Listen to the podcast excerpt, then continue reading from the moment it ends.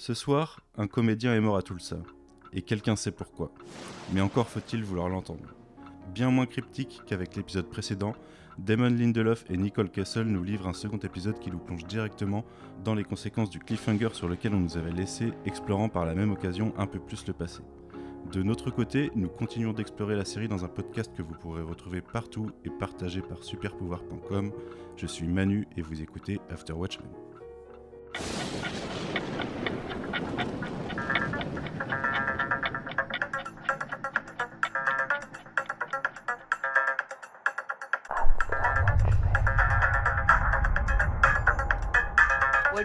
You talking about? Oh, nothing. Just the end of the world. Bonjour et bienvenue dans After Watchmen pour ce numéro 2, euh, exactement une semaine après le numéro 1, puisqu'on est sur une série hebdomadaire. Euh, avec nous aujourd'hui, on a toujours Clara. Salut Clara. Salut On a toujours Guigui. Salut tout le monde. Et pour la première fois, nous avons avec nous Corentin. Salut Comment vas-tu Corentin? Euh, Très bien, bah, du coup, Corentin, pas le même que la dernière fois, du coup, mais euh, voilà. Et pas même que dans le numéro 0. On a un Corentin par épisode. Ouais, c'est ça, ouais. Corentin, écoute, euh, je vais te poser euh, les questions assez classiques. Euh, pour commencer, comment tu as découvert Watchmen? Euh, Si je ne me trompe pas, tu es libraire. Exactement. Euh, ça peut aider. et, euh, et ensuite, euh, pour rappel, comment tu avais euh, euh, trouvé l'épisode précédent?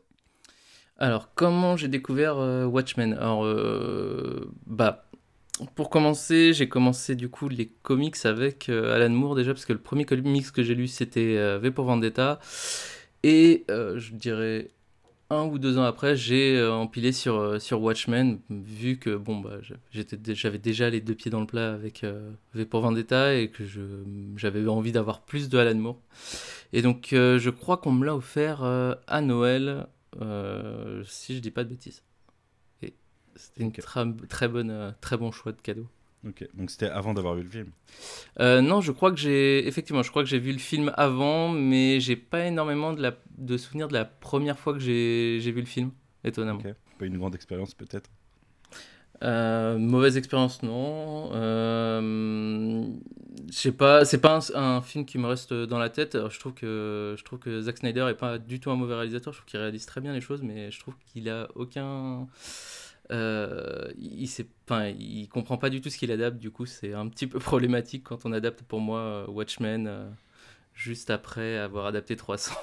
Oui, c'est vrai que tu, tu as une opinion partagée par beaucoup de monde sur ce point-là. Euh, et du coup, qu'est-ce que tu avais pensé Enfin, déjà, est-ce que tu attendais cette série? Euh, Est-ce que tu es familier de Damon Lindelof? Est-ce que pour toi, c'était un blasphème de vouloir faire une suite aux comics?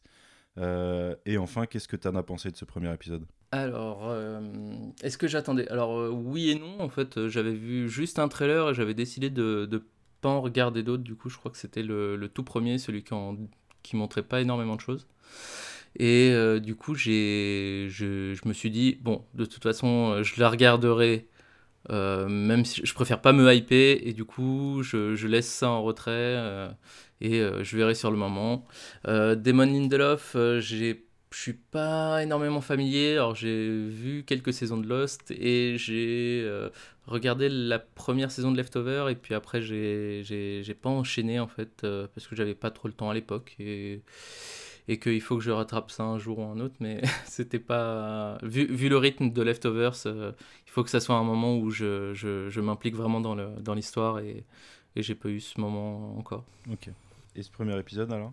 Euh, le premier épisode, euh, moi j'ai beaucoup aimé. Je suis, je suis assez d'accord avec vous. Je trouve que qu'il y avait un rythme qui était assez cool et, et qu'il y avait plein de bases de, de plein, plein de bases lancées comme ça un peu partout pour pour nous donner des indices sur plein de choses et pour nous faire euh, bien cogiter.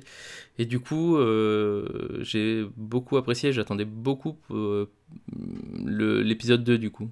Ok.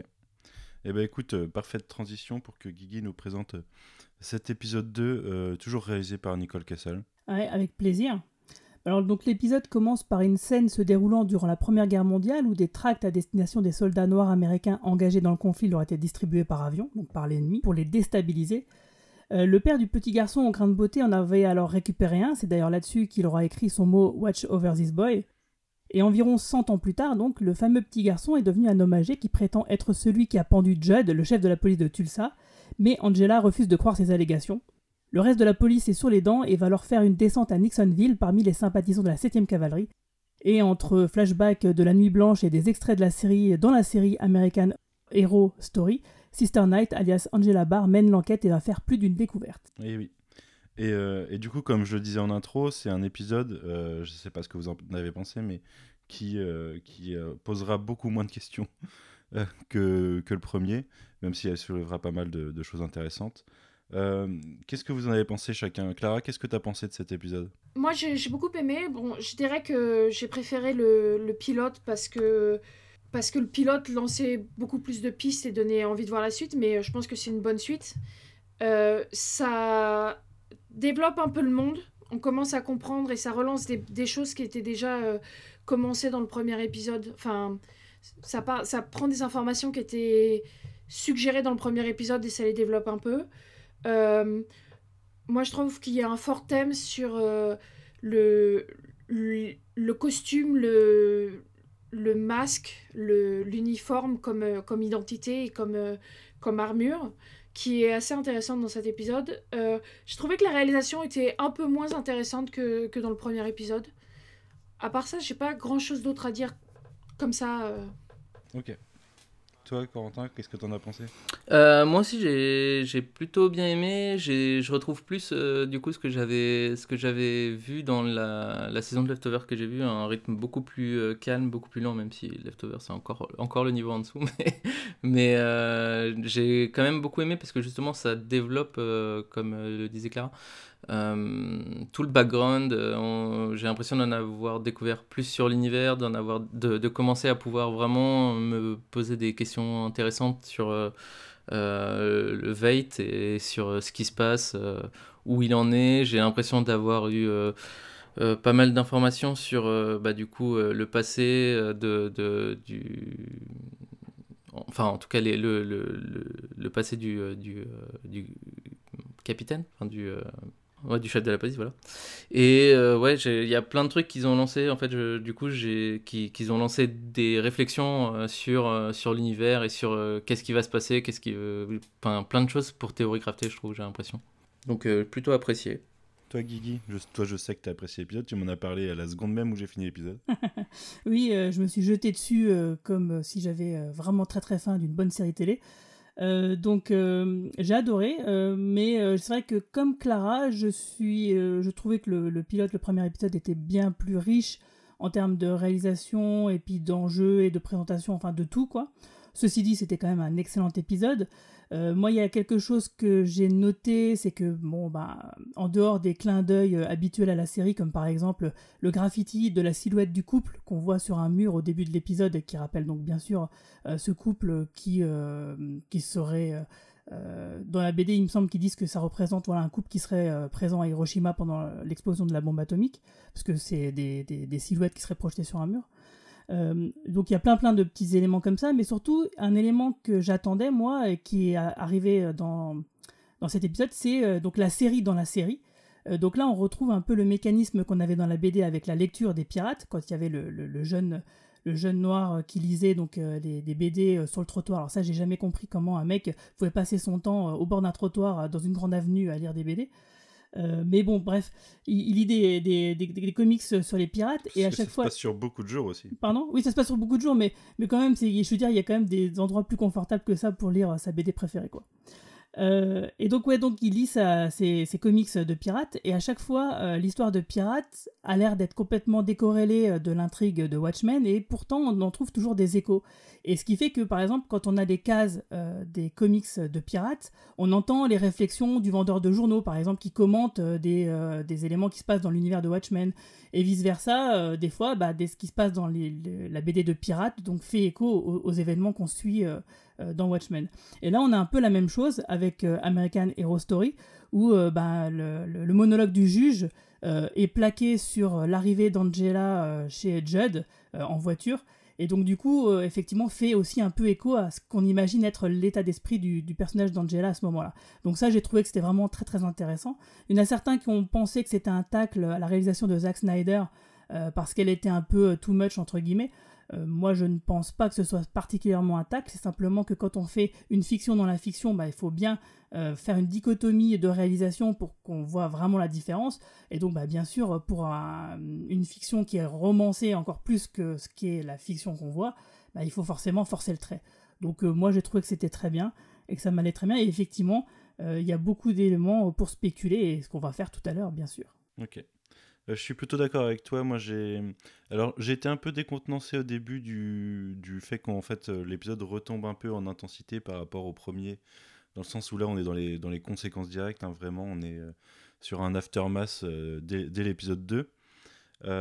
et j'ai eu un peu peur de la direction que pouvait prendre le fait que Angela ne, enfin, fasse prisonnier celui qui qu'on découvrira plus tard être quelqu'un assez proche d'elle. Euh, et euh, mente à ses collègues parce que ça répète un schéma narratif qui est assez euh, assez éculé dans les séries télé et qui, qui, est là pour amener des, des quiproquos plus tard qui feront. enfin, c'est un, un, processus narratif voilà, assez redondant, je trouve, et que j'apprécie pas trop. Au final, on sait que ça amène rapidement à autre chose, donc la fin de l'épisode m'a assez rassuré là-dessus.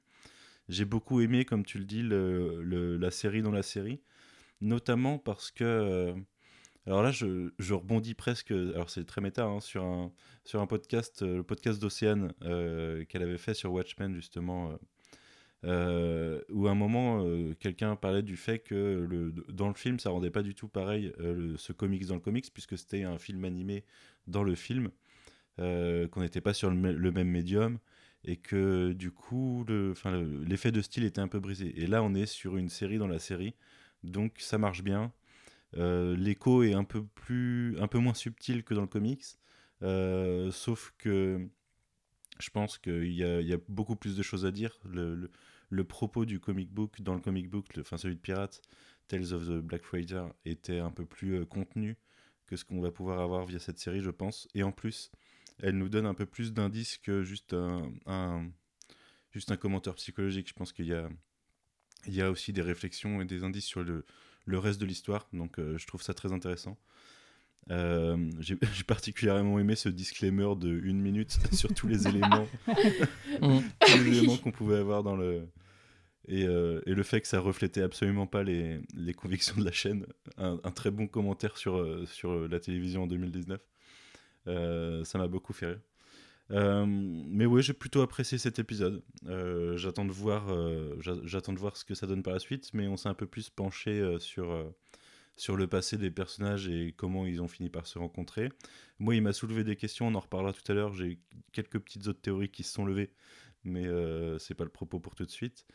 et ça m'a permis de toujours plus élaborer sur notre cher Ozymandias slash potentiellement personnage euh, dans un autre monde.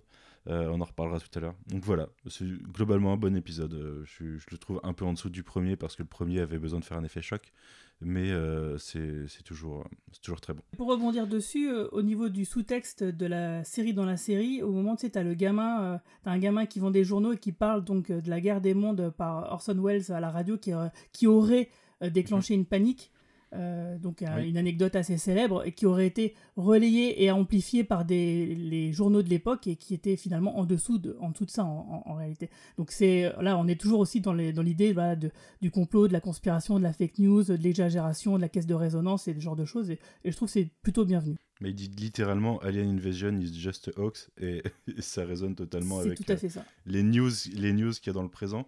Puisque oui, on l'a pas dit, mais on retrouve ce côté du comics avec le, le teneur du kiosque dans la rue euh, qui va discuter des news du jour.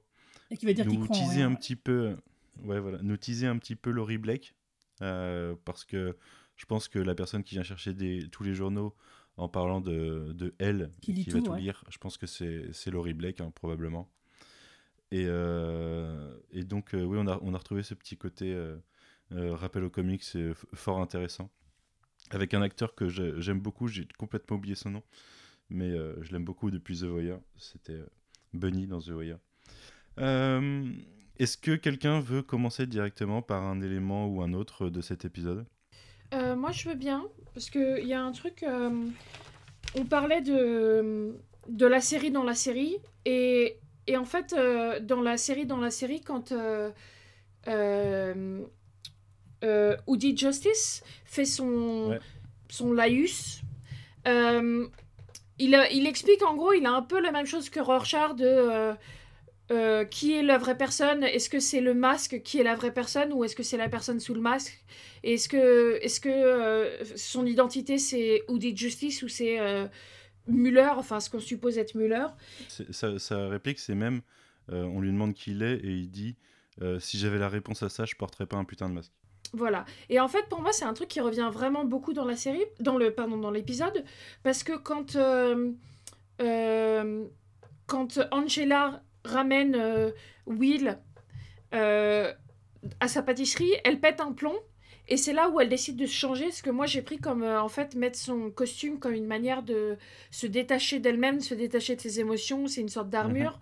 Quand elle va au musée, euh, on entend un, un, un hologramme qui explique que euh, pendant le massacre de Tulsa, ils, ils ont mis leurs uniformes de l'armée pour euh, éviter de se faire massacrer en espérant que les suprémacistes blancs qui viennent euh, se disent ah tiens ce sont des gens qui se sont battus sous le même drapeau.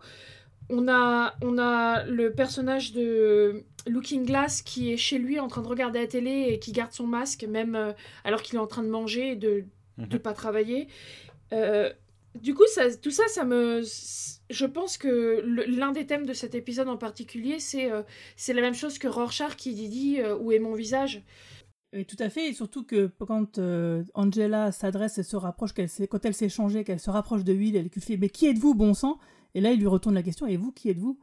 Et qu'il le fasse au moment où effectivement elle est grimée euh, en Sister Night, euh, c'est ça a aussi du sens.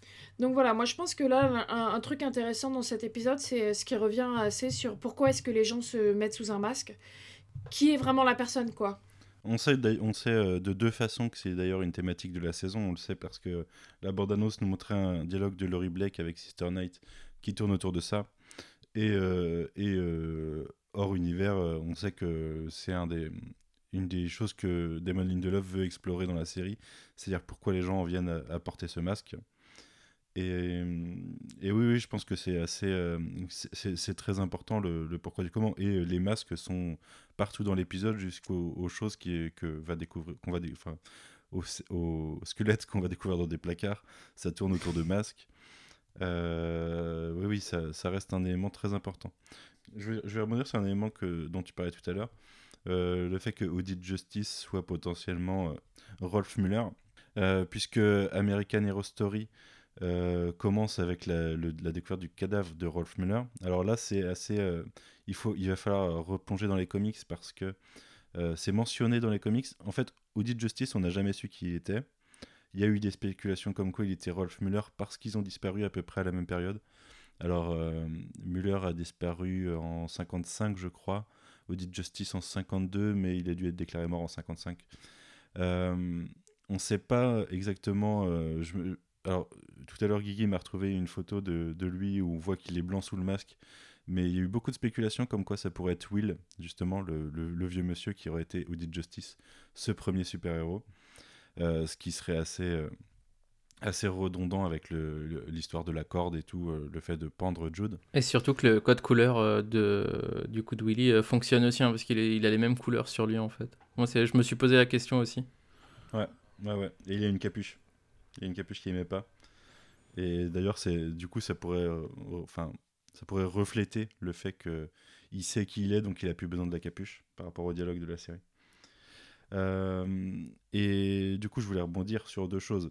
La première, c'est que Rolf Muller dans les comics est censé avoir été tué par le comédien, étranglé, alors que là, on le retrouve euh, une balle dans la tête. Euh, mais ça, c'est canonique qu'on le retrouve une balle dans la tête. C'est ce qui fait que les gens pensent que, enfin, qu'il y a une confusion, quoi. Qu'on ne sait pas trop exactement comment il est mort ou est-ce que le comédien lui a mis une balle dans la tête après l'avoir étranglé. Euh, et Muller, euh, dans cet épisode, c'est le même nom que la scribe qui vient écrire le mot au tout début de l'épisode. Ouais, j'avais noté ça si justement. Je, je me, je me demandais si c'était du hasard ou pas. Je suis pas sûr. Surtout que, donc, euh, pour ceux qui savent pas, euh, HBO a, a fait un site avec euh, des informations, c'est-à-dire euh, des mémos de la police ou des, Des articles de journaux. des articles de journaux, etc. Et euh, dans l'un de ses mémos, euh, celui sur euh, les sur euh, les hommes masqués, je crois, euh, il est dit que Müller était euh, un immigré, il me semble. Un immigré allemand de l'Allemagne de l'Est qui Ouais. a été. euh, qui, à qui on, qu'on a soupçonné d'être euh, euh, un communiste infiltré. Et du coup, moi, je me demandais si c'était le fils de euh, Fraulein Müller. Parce Ouais. que ça serait dans les années Ouais, au niveau des 17, années, ça- vu que l'armée. Ouais, c'est la Première Guerre mondiale. Ouais. Ouais, et la- l'Amérique est rentrée en conflit en 1917. Donc euh, 17-18, ce qui veut dire que s'il avait une dizaine d'années, dans les années 20, euh, il a une vingtaine d'années, quoi. Un autre élément sur euh, Rolf Müller et sur le cadavre qu'il retrouve dans l'eau dans la série à Boston, je crois. Euh, D'une part, il lui manque une botte, comme, euh, comme Jude quand il meurt. Euh, quand il est pendu, il lui manque une botte et une chaussette, et il lui manque, il manque pareil au cadavre. C'est un, alors c'est un gimmick assez, euh, récurrent de Lindelof. On le retrouve dans Lost euh, notamment aussi. Il me semble qu'on le retrouve dans, The Leftovers. Mais il y a un dialogue par-dessus ça où il dit, qu'il n'est pas, enfin qu'il est pas qui on pense et que si on savait qui il était, on irait direct à la fin. Donc là, il parle de, enfin, on, on regarderait même pas la suite. Donc il parle de American Hero Story, bien sûr, c'est aussi un, un, un méta commentaire sur euh, Watchmen. Et j'arrive pas encore à l'interpréter. Est-ce que c'est un commentaire sur Jude? Est-ce que c'est un commentaire sur euh, Will? Est-ce que c'est un commentaire tout, juste sur euh, le personnage de Did Justice ou de Rolf Müller On sait que Did Justice est censé avoir une importance un peu plus importante enfin, être un peu plus important dans la série, Euh, probablement avec euh, American Hero Story, mais est-ce que on aura euh, des nouvelles de ses origines et de qui il était vraiment Peut-être, c'est pas, pas impossible. Ça serait un vrai raccrochage à Watchmen, à la mythologie originale. Mais, euh, mais je pense qu'il y, a- ouais, y a- y a des trucs intéressants à les, euh, à gratter derrière tout ça. Est-ce que, enfin, moi je, me demandais justement si c'était pas un méta commentaire sur euh, la série et les fans, parce que bon, j'ai pas vu Lost et j'ai pas vu The Leftover, mais j'ai entendu plusieurs personnes en parler et je sais que Lost, l'un des gros trucs, c'était de savoir c'est quoi ce numéro, qu'est-ce qui va se passer après, et beaucoup de gens se sont plaints quand ils ont eu les quand ils ont eu les, les réponses. Et quand il a fait euh, The Leftover, il me semble qu'il a dit déjà de- depuis le début de la série, vous n'aurez pas les réponses. Le, le, pro- le Mhm. propos, c'est pas d'avoir des réponses. Du coup, je me suis demandé si c'était pas une sorte de critique d'un public qui euh, regarde une série uniquement en espérant avoir une réponse à un mystère. Quelque part, si, puisqu'il dit euh, si euh, je vous disais tout de suite qui j'étais, vous iriez pas jusqu'à la fin. Donc, euh, c'est possible, hein. Ouais, peut-être. ouais. Mais ça serait juste une petite, un petit pied de nez, quoi. Euh, Est-ce que quelqu'un voulait euh, rebondir sur un autre élément de ce American Hero Story? Bah moi, je, je- enfin la, la mise en scène ça me faisait beaucoup penser en fait à Clara le disait tout à l'heure sur euh, sur euh, le personnage de Rorschach. En fait, un- le, le personnage de Rorschach, si je me, enfin dans le film et si je me souviens bien dans la BD aussi, est toujours présenté par une voix off intérieure comme ça qui va faire son petit monologue Mhm. et c'est ce que fait exactement le, le- du coup le, la fausse série. Et, et du coup, je me demande s'il va y avoir du coup un espèce de de- d'écho comme ça euh, tout au long de la, de la série avec différents épisodes de American Hero Ah bah, Story sur les différents personnages de, de la bah, de, de Watchmen du coup. C'est ce que je veux dire, c'est que c'est possible. Dans la BD, il y a aussi le docteur Manhattan qui euh, bah, fait aussi de la voix off. Euh, Il y a apparemment, selon encore une fois le mémo euh, de, de la police, euh, ils ont l'air de dire que en fait il y a eu une première saison de American Hero Story qui était basée sur Rorschach, qui présentait Rorschach comme euh, euh, une personne avec des problèmes mentaux. Et euh, la Ouais. deuxième saison est censée plutôt être euh, centrée sur Audit Justice. Mais euh, après, euh, je crois que c'est Guigui qui a dit que que- qu'il le prenait pas comme euh, un méta commentaire sur euh, sur euh, Zack- Zack- le, le film de Zack Snyder mais euh, moi c'est comme Ouais. ça que j'ai pris parce qu'il y a une sorte de fétichisation de la violence enfin on, on montre euh, bien euh, face à l'écran euh, les têtes écrasées sur le comptoir etc il y a, effectivement cette voix off et en fait pour avoir revu le film ce week-end moi, je sais que la voix off m'avait m'avait pas gêné la première fois que j'ai vu le film, mais revoir le film, ça m'a ça m'a très vite saoulé la voix off en permanence. Après, la voix off, c'est un rappel du comics. hein, c'est- Ça Ouais. fonctionne aussi comme C'est ça dans le comics. c'est hein. mot pour mot quasiment d'ailleurs. Ouais, mais je pense que tu vois la différence, c'est que euh, c'est comme d'adapter un bouquin et de, de citer mot pour mot ce qui est écrit dans le livre, quoi. A... Bah, c'est ce qu'a fait Snyder, c'est ce que les gens reprochent. C'est- Snyder, c'est le- plus gros Du coup, je me demandais, moi, ouais, justement, c'est ça que je me demandais si c'était pas euh, une sorte de, de, co- de commentaire, de, de, de blague sur le fait que euh, le film euh, euh, ait cette voix off en, permanente, en permanence, euh, parce que euh, dans la BD il y en a une, mais sachant que le film est un média, euh, sans- enfin, vous me direz la BD aussi est un média euh, visuel, mais il y a je, je, enfin, je sais pas, moi, moi je l'ai pris comme une sorte de, pas forcément euh, une critique méchante, mais en tout cas une, euh, une sorte de, de, référence euh, au film de Snyder. Après, c'est peut-être juste moi qui suis euh, complètement euh, biaisée parce que je n'ai pas lu la BD, donc... euh, Après moi sur, euh, Mm. sur American Hero, Hero Story du coup euh, je me suis je me suis euh, enfin ça, ça me questionne parce que du coup dans la dans la dans la bande dessinée si c'est des pirates c'est parce que justement ils ont eu des, des, des super héros et que du coup euh, ce qui marche c'est pas les bandes dessinées de super héros qui sont trop proches de la vie mais euh, mais quelque Les chose d'imaginaire qui sont les pirates. Et du coup là on tombe sur euh, bah euh, une autre mode. Mais c'est normal ça on est euh, on est du coup euh, une euh, qu- 40 ans après donc euh, c'est Ouais, mais c'est- ouais, parce que c'est présenté comme une série historique. Donc euh, c'est ouais. c'est ça qui est intéressant. Oui, c'est vrai que du coup, si tu le places en série historique et pas en série de super-héros, oui, ça, ça marche. Mais je sais pas, moi, ça me, ça me pose la question est-ce que est-ce que c'est aussi intéressant comme, euh, comme outil de, de parler de, du super-héros du coup avec euh, d'autres d'autres super-héros alors qu'ils auraient pu ils auraient pu partir sur sur un autre sur un autre thème pour pour faire un peu dans le comic. Bon, après, Je euh, pense que oui, parce que comme le soulignait, euh, ou en tout cas le suggérait Manu tout à l'heure, euh, peut-être qu'on n'est pas à l'abri d'avoir carrément euh, des, des flashbacks sur le juge et sur les Minutemen. Et du coup, on pourrait avoir justement un rapport réalité-fiction. De Ouais. la réalité déformée par la fiction et qu'est-ce que ça engendre, etc. etc. parce que avec le journal de Rorschach, c'est exactement ça, par exemple. Et on, on voit ce que c'est, on voit ce que le- l'héritage des Watchmen, de ce qui s'est passé dans les- en 1985, euh, quels sont les effets encore euh, 35 ans plus tard.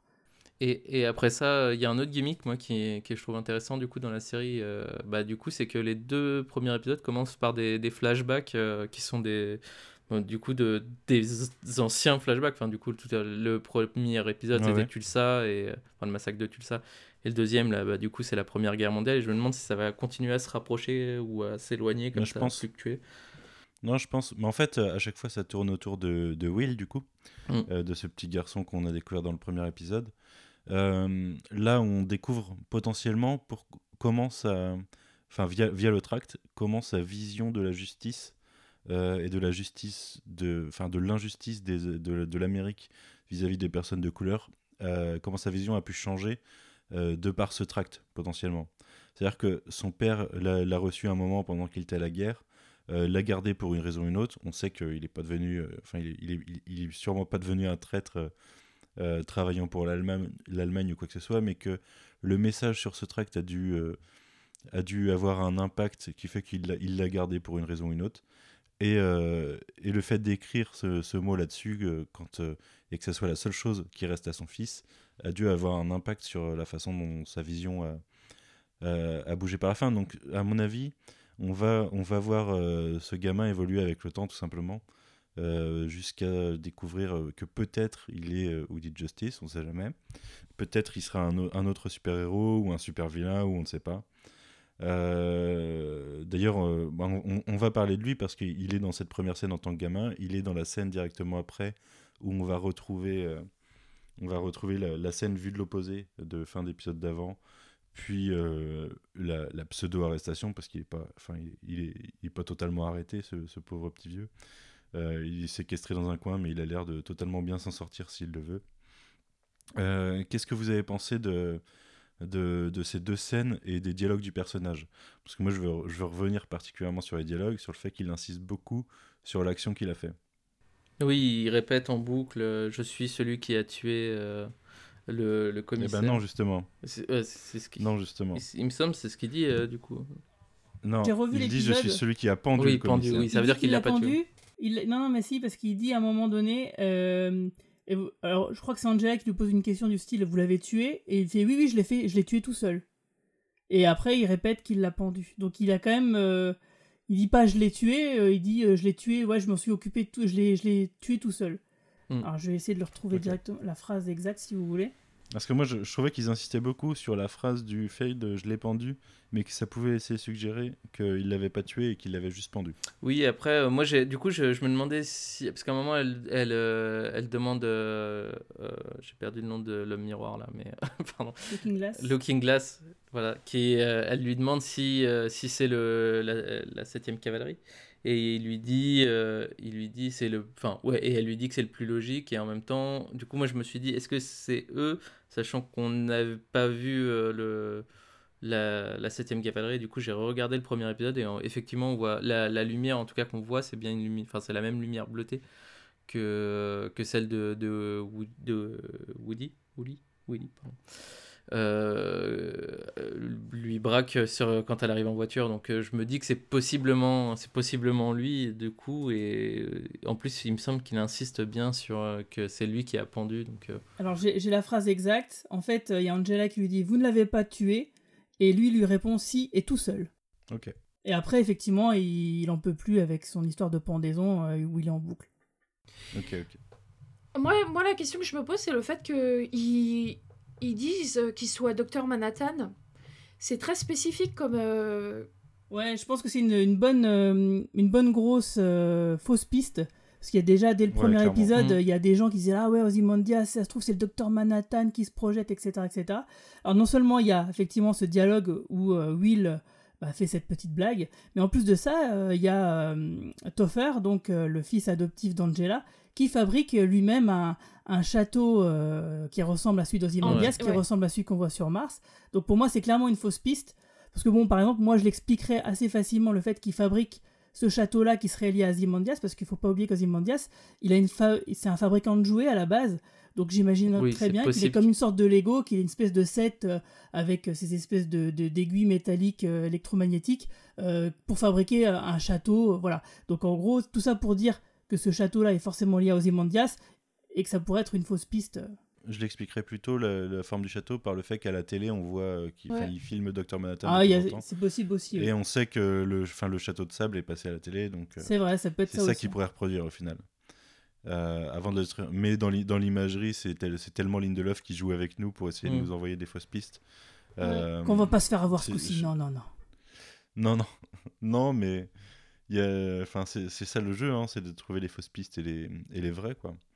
Mais euh, et d'ailleurs, dans, dans les, pour en revenir au dialogue entre Angela et Will au début, euh, quand elle lui demande de lui répondre et qu'il lui dit qu'il a déjà tout dit pour Kevin, euh, je, enfin, ça me perturbe. Moi, ça me, ça me brise le cerveau parce que j'essaye de le trouver et je le trouve pas. J'aime pas ça. Et surtout, ce qui est drôle, c'est c'est le fait qu'il lui dit Ouais, il y a des squelettes dans le placard. Et après, quand elle revient à la fin, qu'elle lui balance le, ce qu'elle a découvert, qui est donc vraiment un, dans le un costume du Ku Klux Klan, euh, dans, la, dans le placard de Jude, le chef de la police, il lui fait Non, mais c'était pas littéralement que je voulais dire ça. Est-ce qu'on peut vraiment le croire quand il dit ça? Parce que, quand même, ce serait une sacrée coïncidence. Ouais, ouais, ouais, clairement. Moi, Et je pense que c'est, enfin, oui, vas-y. Euh, non, je pensais au fait que justement, ouais, il- c'est un, euh, un narrateur. euh, c'est un Unreliable na- voilà, un un- unreliable narrateur, dans le sens où il dit que peut-être qu'il est, qu'il est Manhattan, mais peut-être pas, que euh, il a pendu le mec, mais qu'il est pas capable, qu'il a pendu le chef de la police, mais qu'il est pas capable de monter les escaliers, etc.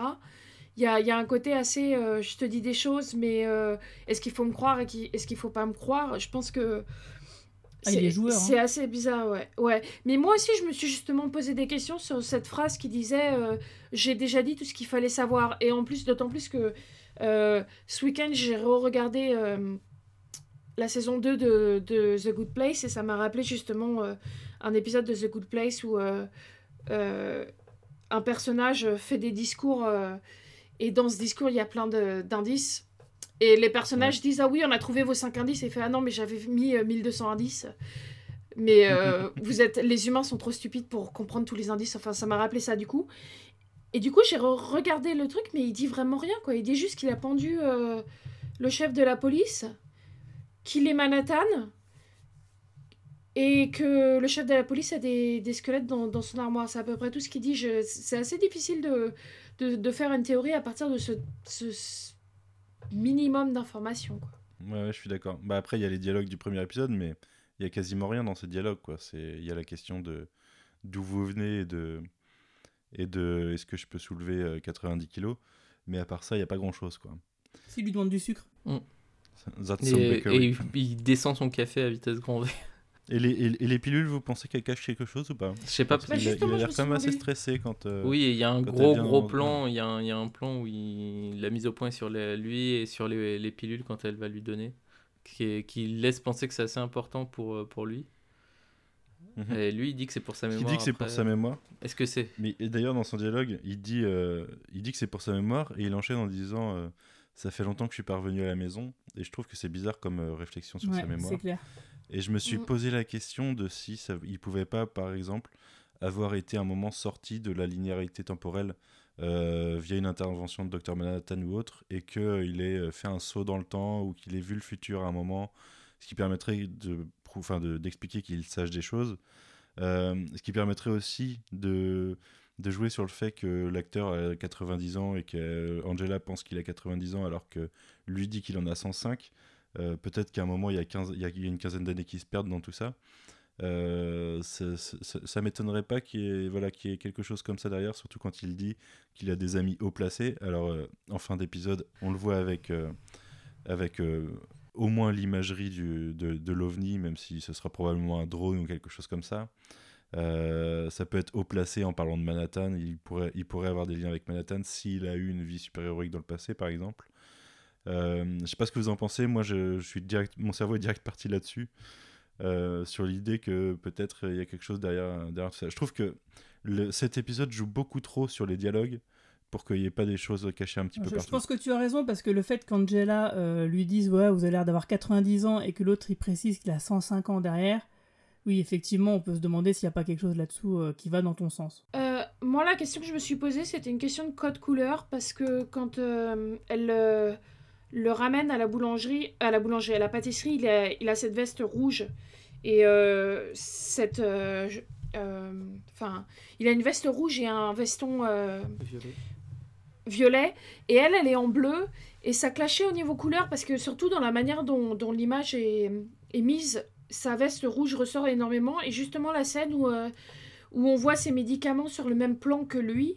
Les médicaments sont aussi rouges et du coup moi je me posais les questions de s'il y avait euh, un sens dans le code couleur euh, de leurs vêtements ou Ah, si c'est c'était juste moi juste moi qui Alors, pour, pour moi, pour le, Qui inventait le- des trucs? pour le, le code couleur en tout cas de ses vêtements, moi je l'ai vraiment vu comme un écho euh, du coup euh, euh, euh, au, euh, au pendu, je sais plus- le, le- le héros du coup de pardon j'ai perdu, le- je je suis très nul en, en, en prénom. Justice? Ouais, enfin, du coup, il, il a exactement le même, euh, le, le même code couleur que lui. Donc, euh, moi, je- vraiment, ce qui m'a fait me dire, est-ce que c'était lui? Est-ce que c'est euh, c'est des, des clins d'œil pour, pour le souligner sans, sans le dire officiellement, mais euh, le laisser penser Euh, Pour moi, c'était ça, vraiment, le code couleur. Après, j'ai pas fait vraiment attention à son code couleur à elle. euh, quand, euh, quand elle revient, pour moi, c'est plus ses, ses habits, euh, ses habits de tous les jours. Il y a moins de code couleur euh, ouais là-dessus. Ouais, mais j'ai pas trop réfléchi à, à ces codes couleurs, hein, je vous avoue. euh, je... Pour moi c'est juste de la mise a en scène. chose. Vous allez peut-être m'envoyer sur du terror crafting pendant une semaine, hein, je, je vous remercie pas. Mais euh, j'ai pas, non, j'ai pas, trop réfléchi là-dessus. Alors, moi, j'ai euh, dans, le, dans la liste de mes fusils de Tchekhov, euh, j'ai noté euh, que euh, bah, la femme de Judd a travaillé pour le fils Keane. Donc, Ouais. le sénateur Keane, Ouais. donc, qui est le fils du sénateur Keane qui avait voté la voix Keane en 1977 et qui a mis le fin à l'ère des super-héros dans la BD. Et donc voilà, le fait que, voilà, comme ça, mine de rien, on nous balance euh, cette petite information, euh, j'imagine qu'elle va resservir plus tard. Moi, je me suis demandé justement sur ça si euh, dans le dans le même dans la même séquence, on nous apprend que le que le, chef de la police était enfin connaissait le, le sénateur que euh, que sa femme a, travaillé pour lui et qu'en même temps il était euh, il avait été au Ku Klux Klan ou en tout cas qu'il a un lien assez important avec le Ku Klux Klan et je me suis demandé si du coup c'était pas un, un- une, un- quelque chose pour nous dire, euh, et bah, ça se trouve, ils en font, ils en font tous partie, la femme, le. le, le Bah, disons que. À mon avis, ça fait partie justement de l'intrigue de la conspiration, Mm. du, du grand truc qu'on va découvrir plus tard. Surtout que bah, le sénateur Ouais. Keane, hein, junior, bah, va se présenter euh, à la présidentielle des États-Unis euh, pour succéder à, à Robert Redford. Donc euh, les enjeux semblent déjà assez grands, rien que autour de ce personnage qui a l'air d'être important sans trop le dire. Ce qui m'a fait me poser la question aussi, c'est est-ce que le, le, le chef de la police avait été, enfin, était à l'origine du coup de, de la nuit blanche ou, ou avait euh, pris part à, à ce qui s'était passé parce Ah, que bah, du coup vas-y, il a, il survécu on à ça et on, C'est une question qui peut se poser. qui est une question qui est, qui- du coup si, si il est euh, un suprémaciste blanc, est-ce que euh, il a il a ce lien avec euh, avec la cavalerie quoi? Bah, le gars, ça serait un sacré Mais- comédien, il ferait un sacré double jeu, mais vraiment puissance 1000. Mais il est que comédien bon, déjà. Quand tu le vois euh, dans toutes les scènes de flashback ou dans l'épisode 1, tu vois que c'est quand même un gars qui a l'air d'être vachement bienveillant, vachement ouvert, euh, vachement euh, pas du tout raciste. Ouais. Et que ce soit le contraire, en tout cas a priori, parce que bon, on n'en sait rien après tout, hein, euh, c'est peut-être aussi un faux semblant. Oui. Je ne pense pas, mais tout est possible. Euh, bah oui, là, le mec, du coup, il pourrait mériter vraiment le titre de comédien de- du siècle. Après, moi, euh, je me suis fait deux réflexions que je vais essayer de mettre ensemble. Euh, le, le costume du Ku Klux qu'elle trouve est un costume euh, qui a l'air euh, assez vieux. Ça ressemble plus à, à une relique qu'autre chose. Et, euh, dans la... Et c'est de la même voilà c'est dans la même pièce où on voit la photo de lui enfant avec ce qui doit être son père ou son grand-père. Et, et dans le premier épisode, moi, il y avait une chose que je m'étais dite, et j'avais oublié d'en parler quand on avait parlé de cet épisode, c'est que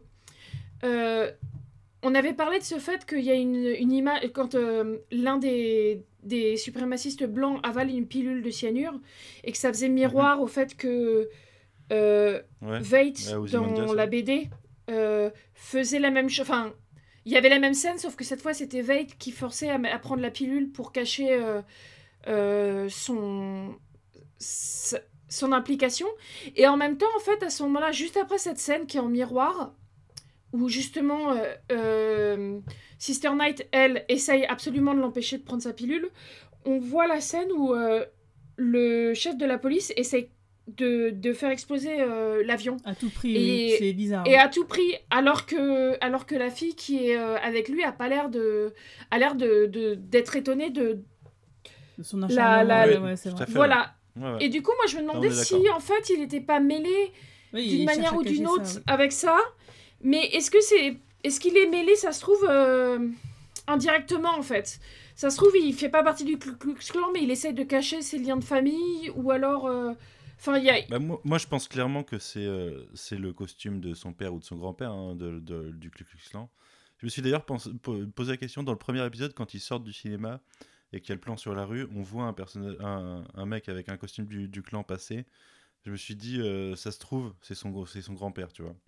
Euh, ce serait pas déconnant. Mm. Mais en tout cas, euh, sur la, la photo qu'on voit dans son bureau et chez lui, euh, on voit que le pers- la personne à qui il est a une étoile de, de shérif. Et les documents qu'on trouve sur Pitipédia nous disent qu'il vient d'une famille de, de représentants de la loi. Donc le fait qu'il y ait un costume du clan avec une étoile, à mon avis, c'est quelqu'un de sa famille. Cependant, je vais enfin réussir à le placer. Je voulais vous poser une question. Il n'y a pas un truc énorme qui vous a choqué dans les flashbacks?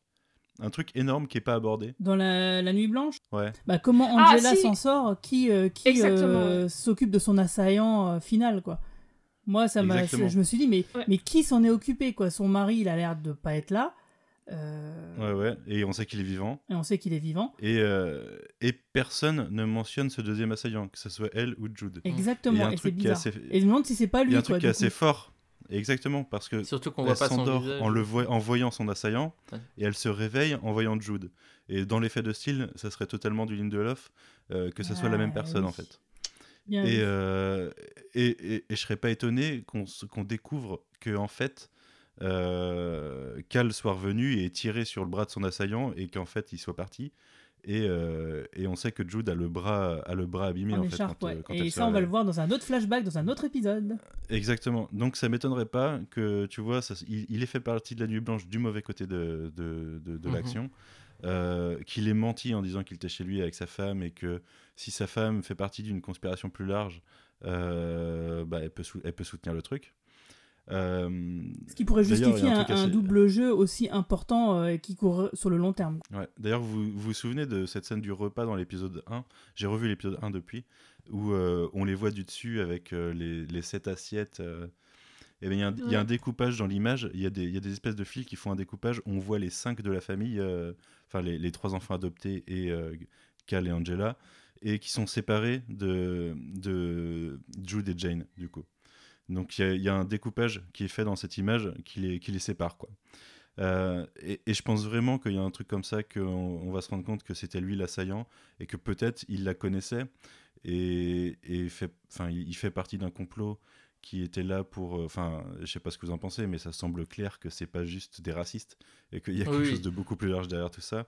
Donc ils sont peut-être pas racistes en fait, peut-être pas tous. Euh, je, je pense sincèrement que c'est un, un cas typique de manipulation de masse de quelqu'un de puissant qui va manipuler des groupes racistes pour parvenir à ses fins d'une façon ou d'une Donc, autre. globalement, la même chose que coup, dans Watchmen, l'original. Voilà, ex- exactement, et la même chose qu'on peut voir euh, tous les jours euh, via Dans la, la vraie vie. manipulation de masse euh, du FN ou de Trump ou de n'importe qui qui va, qui va utiliser euh, des opinions euh, extrêmes pour euh, s'attirer du monde alors que forcément il est, enfin, qu'il il partage pas forcément ses opinions. Mais Surtout qu'on Euh, voit, euh, on voit que le, l'un des, le marchand de journaux a l'air de, de, de croire aussi au, oh, à ouais. la théorie de, théorie du complot. de Rorsch. Voilà, alors que le marchand de journaux en question est noir et qu'il a l'air d'être au contraire de trouver que, que Redford euh, est trop. euh, Trop et je sais liberticide. plus ce qu'il. Ouais, il dit euh, que, que, en gros, sa Gestapo euh, va leur en- enlever le- le- leurs droits, quoi. Ouais. Donc, euh, à voir. Mais. euh, Bon, il a plus la... Oui. J'ai plus l'impression qu'il a le discours du euh, de toute façon, je m'en fous, c'est tous des pourris. Oui, c'est un Que peu ça. Quand on lui dit, ouais, bah tu vas voter pour Keane, il fait, Ouais. bah non, lui non plus, je peux pas le saquer. Tel père, tel fils. ouais, ouais. Voilà. donc- Mais en fait, Mais, ça, euh, va, ça, ça va dans le sens de, de, du- de la- l'ambivalence des conspirationnistes qui détiennent quand même une partie de la, vi- de la vérité. Et d'ailleurs, on voit dans cette scène le, le journal, The New, The New euh, Frontiersman. The New Frontiersman qui dit que la pluie de poulpe. euh, euh, C'est un, quatre villes ou c'est un canular, quoi. Enfin, c'est un- Ça, oui, ça a attaqué quatre, quatre villes, je crois, un truc comme ça. Je crois que ce qu'ils disent surtout, exactement, euh, c'est euh, Squid, Squid Rain Baffle Scientist. La, la pluie de Ouais. poulpe euh, euh, trouble les, les scientifiques. Mais. euh, Ouais. Euh, Ah, pour revenir à la théorie du complot, du fait que ce soit un complot qui soit pour autre chose que nécessairement des causes racistes et que ça utiliserait des racistes. euh, dans le premier épisode, on voit qu'ils récupèrent des piles de montres qui sont des lithium euh, classe M et on nous dit c'est pour faire une bombe cancérigène. Or, dans les documents de PTD, PTDIA, enfin dans les documents qu'ont donné euh, HBO, on nous dit qu'en fait euh, les, tout ce qui est énergie classe M a jamais été cancérigène, c'était c'était une fausse information. Ça veut dire Ouais, que leur bombe, ça, ça fait euh, partie du complot du comics. ouais. ça veut dire que ça veut dire que ils essaient de faire une bombe cancérigène avec des produits qui ont été prouvés depuis qui sont pas cancérigènes. Moi ça m'a c'est- c'est génial. Je pense que c'est plus un clin d'œil à la BD, justement, et euh, à ce qui s'est passé euh, par rapport au Docteur Manhattan. Et comme le dit euh, Manu, c'est déjà quelque chose qui a déjà été évoqué. euh, c'est dans des documents, je crois, aussi. dans les petits. euh, bah comme, en fait, dans la BD, pour ceux qui n'ont pas lu la bande dessinée, euh, il faut savoir qu'il y a des documents, euh, comme par exemple, il y a des extraits de romans, il y a des extraits des coupures de journaux, d'interviews, Mm. de magazines, etc. Et la série d'HBO re- recommence ça, c'est ce qu'on n'arrête pas de parler depuis tout à l'heure, là, des documents. C'est hbo.com euh, qui met aussi à disposition le même genre de type de documents, que ce soit des rapports, des mémos d'agents du FBI ou des articles de journaux, etc., qui approfondissent l'histoire et le background, et c'est ceux qui nous donnent justement du, grain à moudre pour nos théories. Et donc, euh, oui, tout à fait, bah, justement, c'est bien parce que vous faites du foreshadowing euh, sur tout ce que je vais parler pour la 7ème cavalerie, parce que je pense qu'on va effectivement dans ce sens-là, de, euh, bah, de racistes manipulés pour une cause, entre guillemets, plus grande qui n'a pas forcément à voir avec. Avant qu'on parle de la 7ème cavalerie, euh, je pense que ça va pas vraiment dans le. C'est pas vraiment du.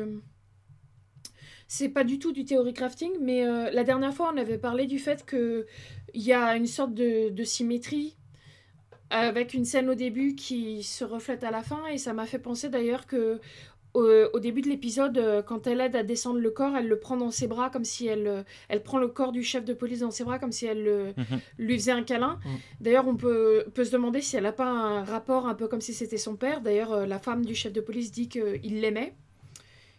Et, euh, et à la fin, quand elle aide euh, Will, qui, euh, qui est son grand-père, euh, elle le prend aussi, elle, elle le prend dans les bras, de- dans ses bras pour le mettre dans la voiture de la même manière. Et du coup, euh, je me demande s'il n'y a pas une sorte de, de transfert de, de vision de la, de la paternité qu'elle prend d'abord. Enfin, je pense qu'avec euh, le chef de police, avec Judd, euh, ils ont un rapport un peu père-fille. Mm. Enfin, père-fille. Ouais, carrément, c'est sa façon, figure c'est paternelle. Lindelof, hein, Ouais, c'est ce que j'allais dire, c'est euh, c'est une thématique principale de Damon Lindelof euh, dans toutes ses œuvres.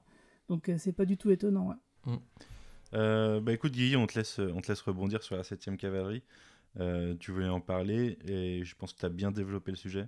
Ouais, parce que justement, donc euh, la semaine dernière, on l'avait évoqué, mais euh, je pensais, je trouvais vraiment intéressant, avant de rentrer dans le vif du sujet de, la conspiration, qui va arriver, j'imagine, dans les épisodes à venir, bah, de se poser deux minutes sur la 7ème cavalerie et d'en parler un petit peu, son origine. Bah, donc l'origine du nom du groupe de ces suprémacistes blancs, qui est la 7ème cavalerie, est une chose, à mon avis, donc, sur laquelle il faut se pencher. Parce que le régime de cavalerie a été créé aux USA en 1866. Il a participé aux guerres indiennes, a été envoyé sur le front du Pacifique pendant la Seconde Guerre mondiale, puis au Vietnam. Euh, ensuite, euh, la cavalerie a été affectée à des missions de police dans le sud des États-Unis, et la moitié du, régiment a poursuivi ses tâches de police entre 1874 et 76. Entre-temps, la garnison de la cavalerie a été réaffectée au fort Abraham Lincoln, dans le territoire du Dakota, et en 1876 débute la guerre des Black Hills. Et lors de la bataille de Little Big Horn, le 25 juin 1876, les cinq compagnies du lieutenant-colonel George Armstrong Custer, dont une image semble apparaître lors de l'interrogatoire de Looking Glass dans l'épisode 1, si vous vous souvenez, sont anéanties. Ouais, ouais. Alors Little Big Horn, c'est intéressant parce que c'est le nom de code euh, bah, le code. voilà, que Angela reçoit dans le premier épisode sur son beeper. Et en effet, la bataille de Little Big Horn est surnommée l'ultime résistance de Custer. C'est une bataille qui opposa euh, 647 hommes du régiment de cavalerie à une coalition de Cheyennes et de Sioux. Et la seule référence pourtant qu'on a de la 7e cavalerie euh, historique euh, dans la BD, ça nous vient d'une interview de Waite, que je vais vous citer là, qui est vers la fin. Euh, donc euh, ça fait partie donc des documents dont je vous parlais plus tôt. Alors donc c'est le magazine Nova qui menait cette interview. Donc euh, le journaliste lui demande Ne pensez-vous pas qu'il existe la possibilité que nous ayons déjà endommagé l'environnement au-delà de toute réparation envisageable, ou que nous pourrions un jour avoir un affrontement nucléaire avec les soviétiques qui nous serait fatal Alors Azimondias répond Bien sûr. Bien sûr que je le pense, je tournerais le dos aux faits s'il n'acceptait pas ces choses comme étant des fortes possibilités. Comme je vous l'ai dit, tout cela dépend de nous, et si de nous individuellement souhaitons l'apocalypse ou un monde nouveau ou potentiellement fabuleux, illimité, ce n'est pas une question aussi évidente qu'il y paraît. Je crois qu'il existe des gens qui désirent vraiment, même si c'est seulement de façon subconsciente, la fin du monde. Ils veulent se voir épargner la responsabilité d'aider ce monde à vivre et à perdurer, se voir épargner l'effort d'imagination indispensable de la mise en œuvre d'un tel futur, et bien entendu il y a d'autres gens qui veulent, plus que tout, vivre. Je vois la société du XXe siècle, XXIe siècle, comme une sorte de course entre l'illumination et l'extinction. D'un côté, il y a les quatre cavaliers de l'Apocalypse, et là, le journaliste lui demande, et de l'autre, et là, Ozymandias fait une blague, il dit la septième cavalerie. Donc là, euh, de cette interview, elle me semble super intéressante de par les thématiques qu'elle soulève et qui, à mon avis, sont complètement en raccord avec notre époque et ce que raconte Bah, euh, l'environnement, la, la tout BD. ça, oui. Tout à fait. Avec Robert Redford, etc. Donc ici, euh, l'allusion de la 7ème co- cavalerie, c'était une blague de Veidt. Donc l'origine du groupe, vu dans la série, vient forcément du côté historique. C'est-à-dire mixé avec leur lecture du journal de Rorschach. Bah, sachant que, sachant qu'historiquement, la 7ème cavalerie, dans, dans notre monde, hein, dans notre réalité, est intervenue au Vietnam aussi. Alors que dans, dans leur monde, on ne sait pas, puisque le Vietnam a été réglé par Manhattan. Oui, ça s'est pas embourbé, euh, donc euh, ils n'ont pas eu besoin de, Ouais. de mettre autant d'énergie. Et la, la petite parenthèse, euh, le fait que les guerres indiennes soient finalement citées de manière plus ou moins directe dans la série me font dire que bah, la série Watchmen parle du racisme en général en englobant tout. Euh, par l'exemple du racisme entre les Noirs et les Blancs aux États-Unis, mais sans avoir besoin forcément de citer toutes les minorités qui subissent le racisme. Car à mon sens, les mécanismes du racisme sont toujours plus ou moins les mêmes. Et quand je dis que bah, ils sont cités de manière plus ou moins directe, euh, bah, par exemple, le titre de ce deuxième épisode, c'est Promesse martiale de cavalier Comanche. Alors, euh, les Comanches, c'est un, peuple autochtone amérindien euh, qui vit pour moitié en Oklahoma. Donc voilà, donc je, pense que le, racisme, et c'est, pas, la série, elle parle pas que des blancs et des noirs, je pense qu'elle parle du mécanisme du racisme dans son ensemble. Et donc, du coup, moi, ça m'amène une, une autre réflexion, parce que je sais pas vous, euh, je me demandais si Ror- va pas être d'accord. Ouais, c'est ça. si Rorschach allait cautionner les actions de la 7ème cavalerie. Est-ce que ce personnage est, est quelqu'un de vraiment raciste? Parce qu'il me semble clair que pour la majorité des lecteurs et des spectateurs du film, c'est le cas. Mais pour moi, c'est pas aussi évident. Euh, comme euh, il y a beaucoup de choses qui sont ambiguës dans la série, je pense que le personnage l'est aussi. Euh, pour moi, le mec, il est clairement un facho, hein, ça c'est clair, il n'y a, pas de souci là-dessus. Il a un serme- et d'ailleurs, il a même aussi un sérieux problème avec la sexualité en général, hein, au point d'en être homophobe. Euh, mais il me semble que son racisme euh, est une supposition fortement fondée par ses points de vue fascistes de base et aussi par les sources d'informations d'extrême droite et clairement racistes qu'il a. Donc on en parlait tout à l'heure, The New of Frontierman. Euh, et donc bah, du coup Manu tu vas me dire, comme tu me disais en off, bah, que c'est littéralement le but du personnage d'y projeter ses opinions.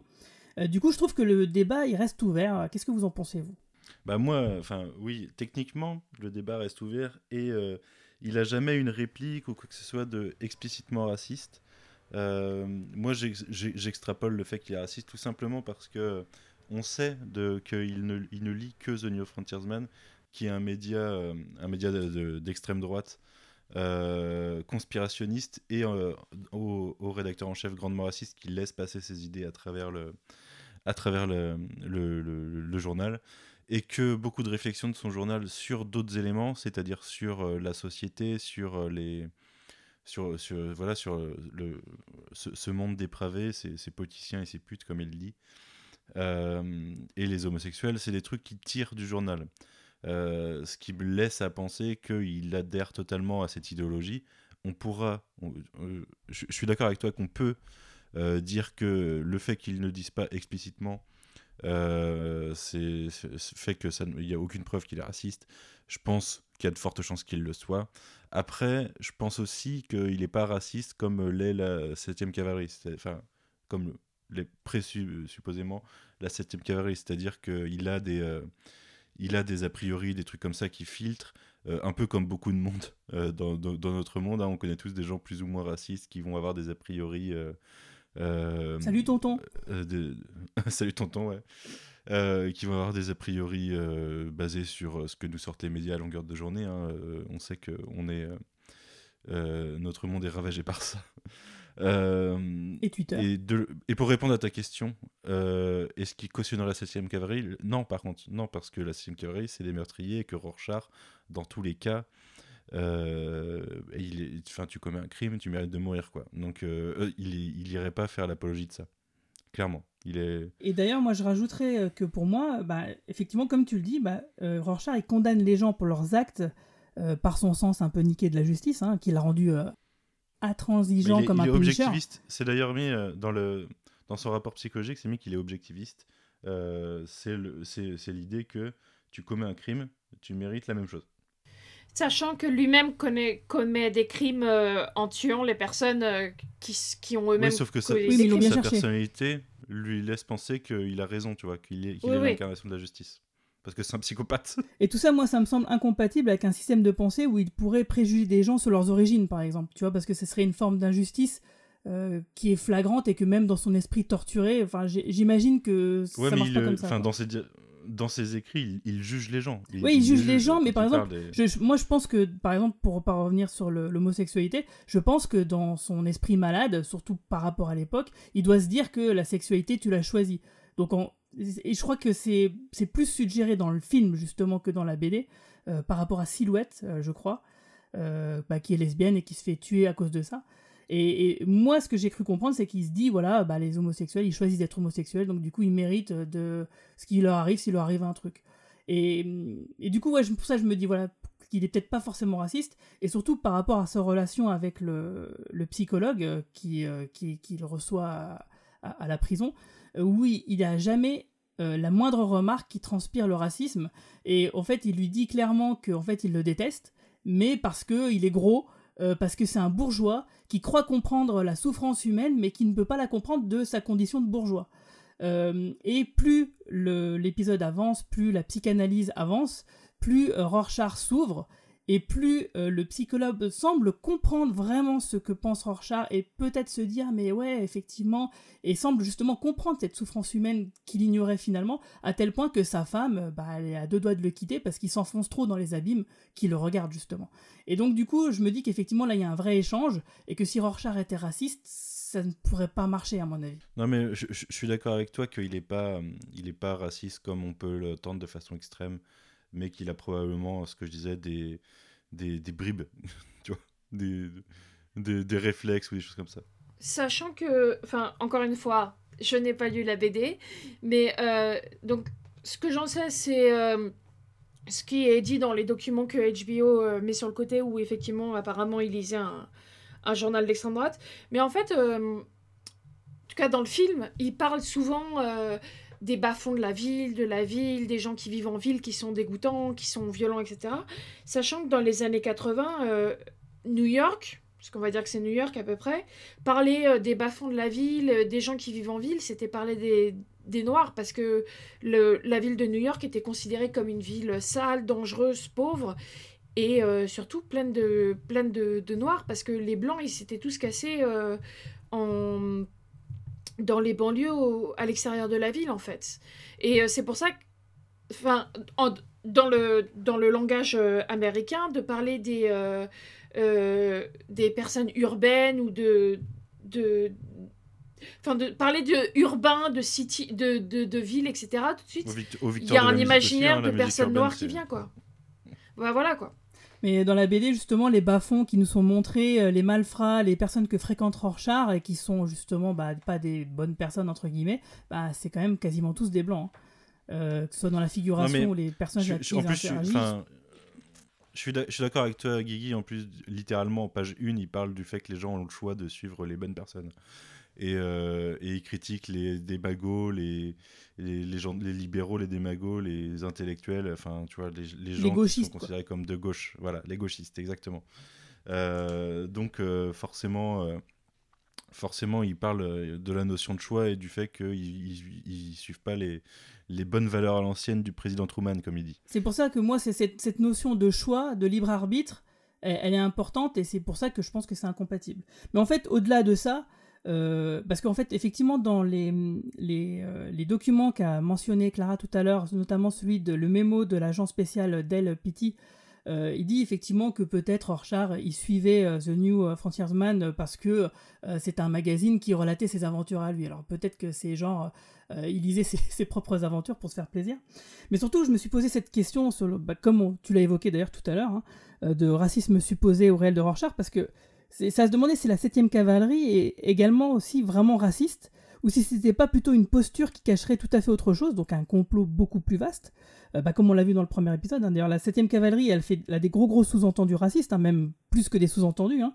Euh, il est clair que pour beaucoup, sans doute, voire la majorité des- de ses membres, bah, ils sont forcément racistes, mais peut-être sont-ils manipulés par quelqu'un qui ne cautionne pas vraiment cette idéologie et qui s'en sert comme d'une main-d'œuvre quelque part. Mais de toute façon, tu le vois un peu dans le premier épisode quand il y a le, le discours de, de la 7ème cavalerie, la vidéo.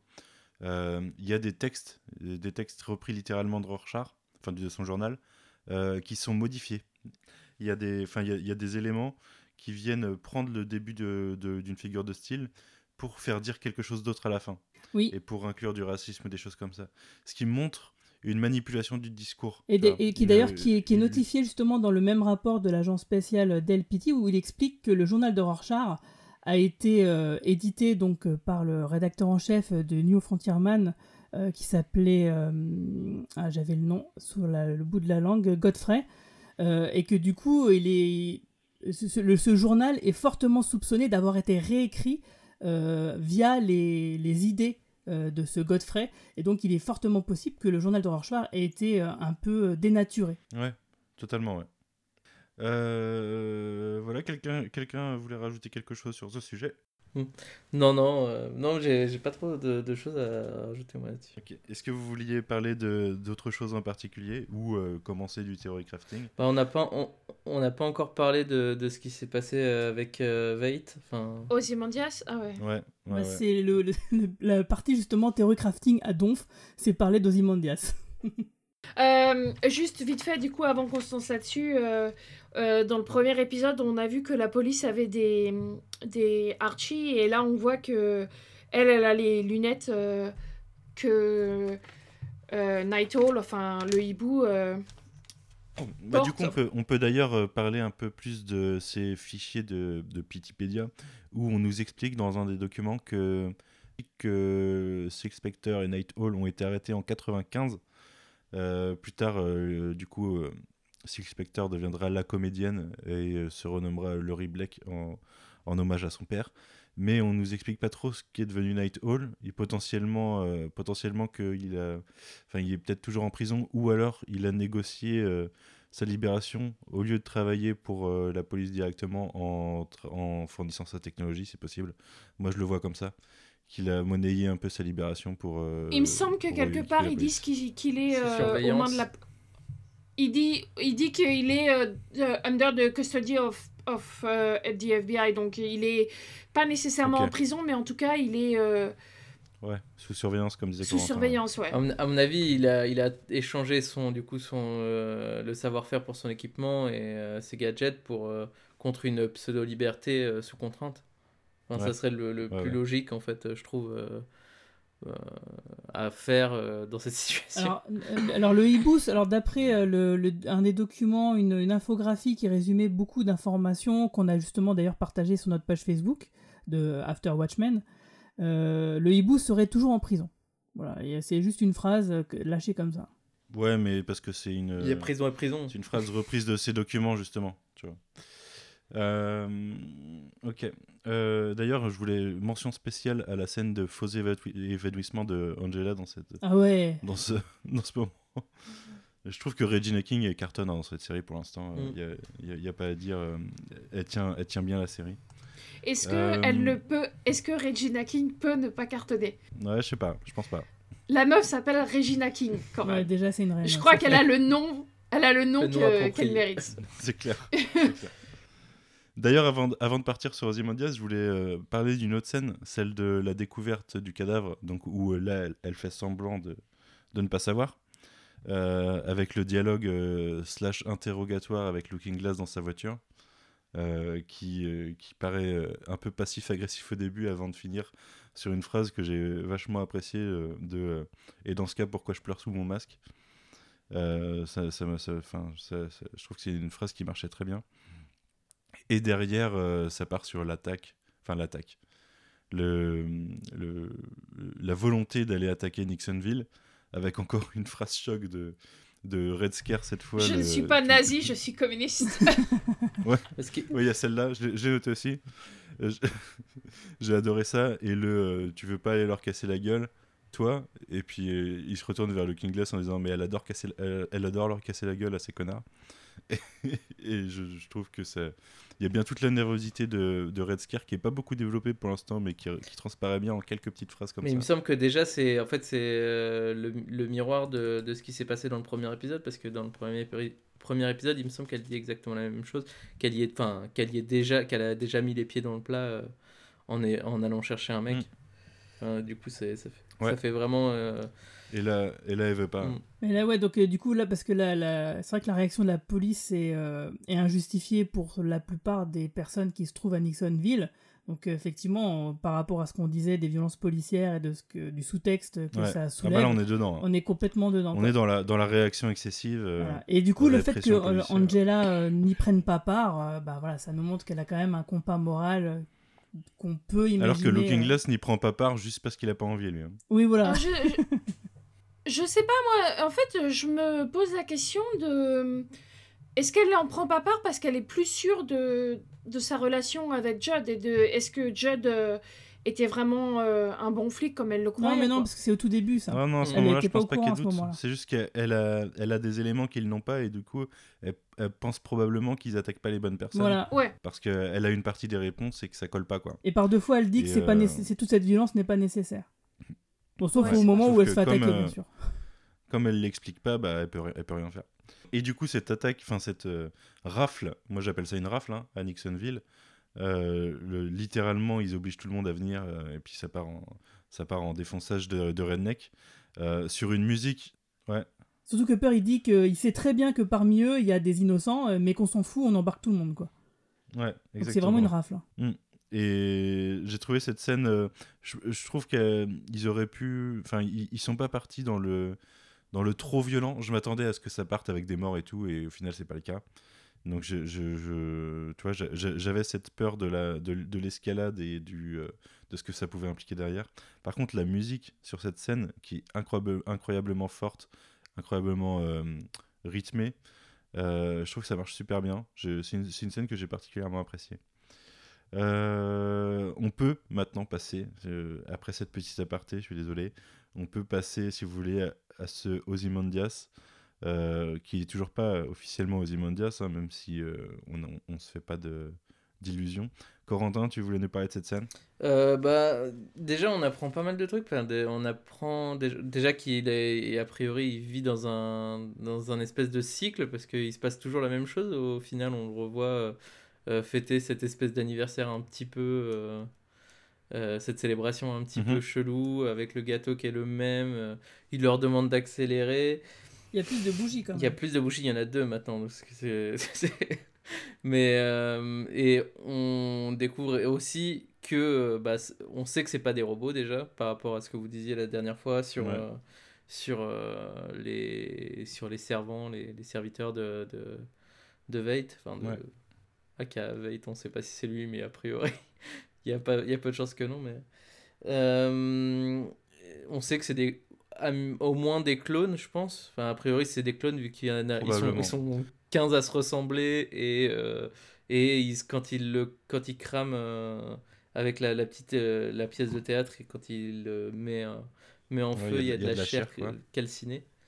Donc euh, Bah, et puis les, les documents, euh, les documents euh, d- ceux sur la disparition de Veit, l'article mentionne le fait qu'il avait, euh, vers la fin de, de sur ses le travaux, clonage. ouais. euh, il avait parlé, de, il parlait de clonage, ouais. Exactement. Donc euh, ça, pourrait, ça, pourrait, ça pourrait être lié. Même si je pense pas que ce soit lui qui contrôle ce Ouais. monde, hein, toujours. Mais je- Je pense qu'il En fait, je, je, je me suis posé la question, mais, euh, mais j'y crois, crois pas du tout. C'est euh, justement, euh, du coup, Willy euh, parle de. Will parle de. De- dit que Dr Manhattan peut peut-être prendre, pourrait prendre l'apparence, une apparence humaine. Après tout, euh, il peut, euh, il peut euh, contrôler les choses à, à distance, il peut être à deux endroits en même temps. Alors pourquoi pas prendre une apparence humaine? Et je me suis posé la question est-ce que ça se trouve en fait, c'est pas Veit, mais c'est euh, Manhattan qui, euh, qui euh, essaierait de comprendre euh, Ozymandias et en, en se. C'est mar- C'est c'est marrant que tu dis ça, moi je pense que c'est complètement l'inverse. Mais voilà, mais ça, ça se trouve, oui, c'est l'inverse. Mais c'est intéressant, ouais. Mais Parce voilà. qu'en fait, euh, oui, vas-y, pardon, je te. Euh, oui, non, et, et donc euh, voilà, je me, je me suis posé cette question. Qu'est-ce qui, au final, est la personne, sachant que, bah, comme vous le disiez dans l'épisode 0, il y a, y a le, le côté celui que vous que, qui est sans doute la personne que vous pensez. Il y a une espèce de, de teasing là-dessus. et du, du coup, oui, possiblement l'inverse d'être. Euh, Veit qui essaye de, recréer le docteur Manhattan ou quelque chose dans, le même genre. euh. Parce que, en fait, moi, ce qui me fait dire ça, euh, plus que tout, c'est justement le but de cette pièce de théâtre, hein, Le Fils de l'horloger, qu'il a l'air de préparer donc depuis au moins une année, et qu'il a l'air peut-être de rejouer tous les jours, hein, on n'en sait rien. Et c'est qu'il il reste sur la phrase que lui a dit justement le docteur Manhattan à la fin de la BD. Euh, donc, si vous vous souvenez, donc c'est page 405 euh, pour ceux qui ont la grosse édition de Urban. En fait, euh, donc à un moment, donc euh, Dr Manhattan lui dit bon bah voilà, je vais aller dans une autre galaxie moins compliquée, je vais peut-être créer de la vie moi-même. Et, euh, lui demande John avant de partir, est-ce que j'ai fait ce qu'il fallait? Euh, Est-ce que tout euh, ne s'est pas bien terminé à la fin? Et Dr Manhattan lui répond mais à la fin, rien ne finit, Adrien, rien ne finit jamais. Et au moment, il dit ça au moment où il disparaît. Et au moment où il dit ça, donc du coup, euh, Ozymandias tend sa main, genre comme pour l'arrêter, genre attends. Il lui fait non, John, attends, que veux-tu dire par hop et il disparaît. Et donc du coup, et la, la case d'après, euh, enfin deux cases après, il y a une, scène, euh, un cadrage assez intéressant sur le décor, sur un plan large sur euh, Ozymandias qui tourne un peu la tête et qui a l'air un peu, un peu frustré par cette réponse et du coup il, sent qu'il y a une réponse, il y a quelque chose d'important qui lui échappe parce que comme Dr Manhattan voit bien sûr l'avenir, euh, il peut se dire que ouais, peut-être ce qu'il a fait, c'est pas nécessaire, peut-être que ça sert à rien, et que justement en rejouant cette scène donc euh, du fils de l'horloger, peut-être il essaye de trouver le sens à cette dernière phrase qui lui échappe depuis maintenant 35 ans. Ouais. Mm. Alors moi j'ai une autre théorie. Euh, c'est la suite de ma théorie de la semaine dernière. Donc je, je- je disais que d'après moi, euh, il, est, euh, il est enfermé par, euh, par Manhattan dans une sorte de monde alter, enfin de, de- de monde créé pour lui. Euh, par un personnage qui maîtrise pas trop le monde, ce qui fait qu'il y a des tomates qui poussent dans des arbres, par exemple, euh, dans cet épisode, Euh, et que les personnages se comportent bizarrement.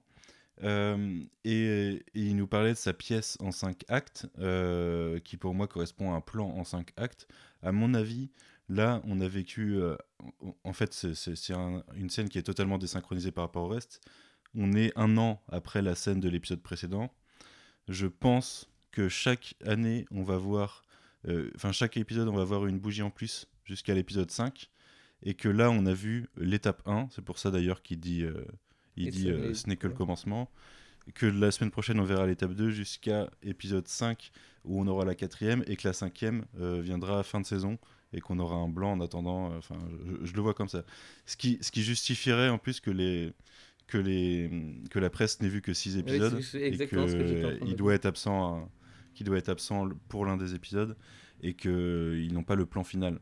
Donc je, je pense que c'est ça. Et d'ailleurs, euh, la montre qui s'arrête, la montre euh, semble s'arrêter à un moment.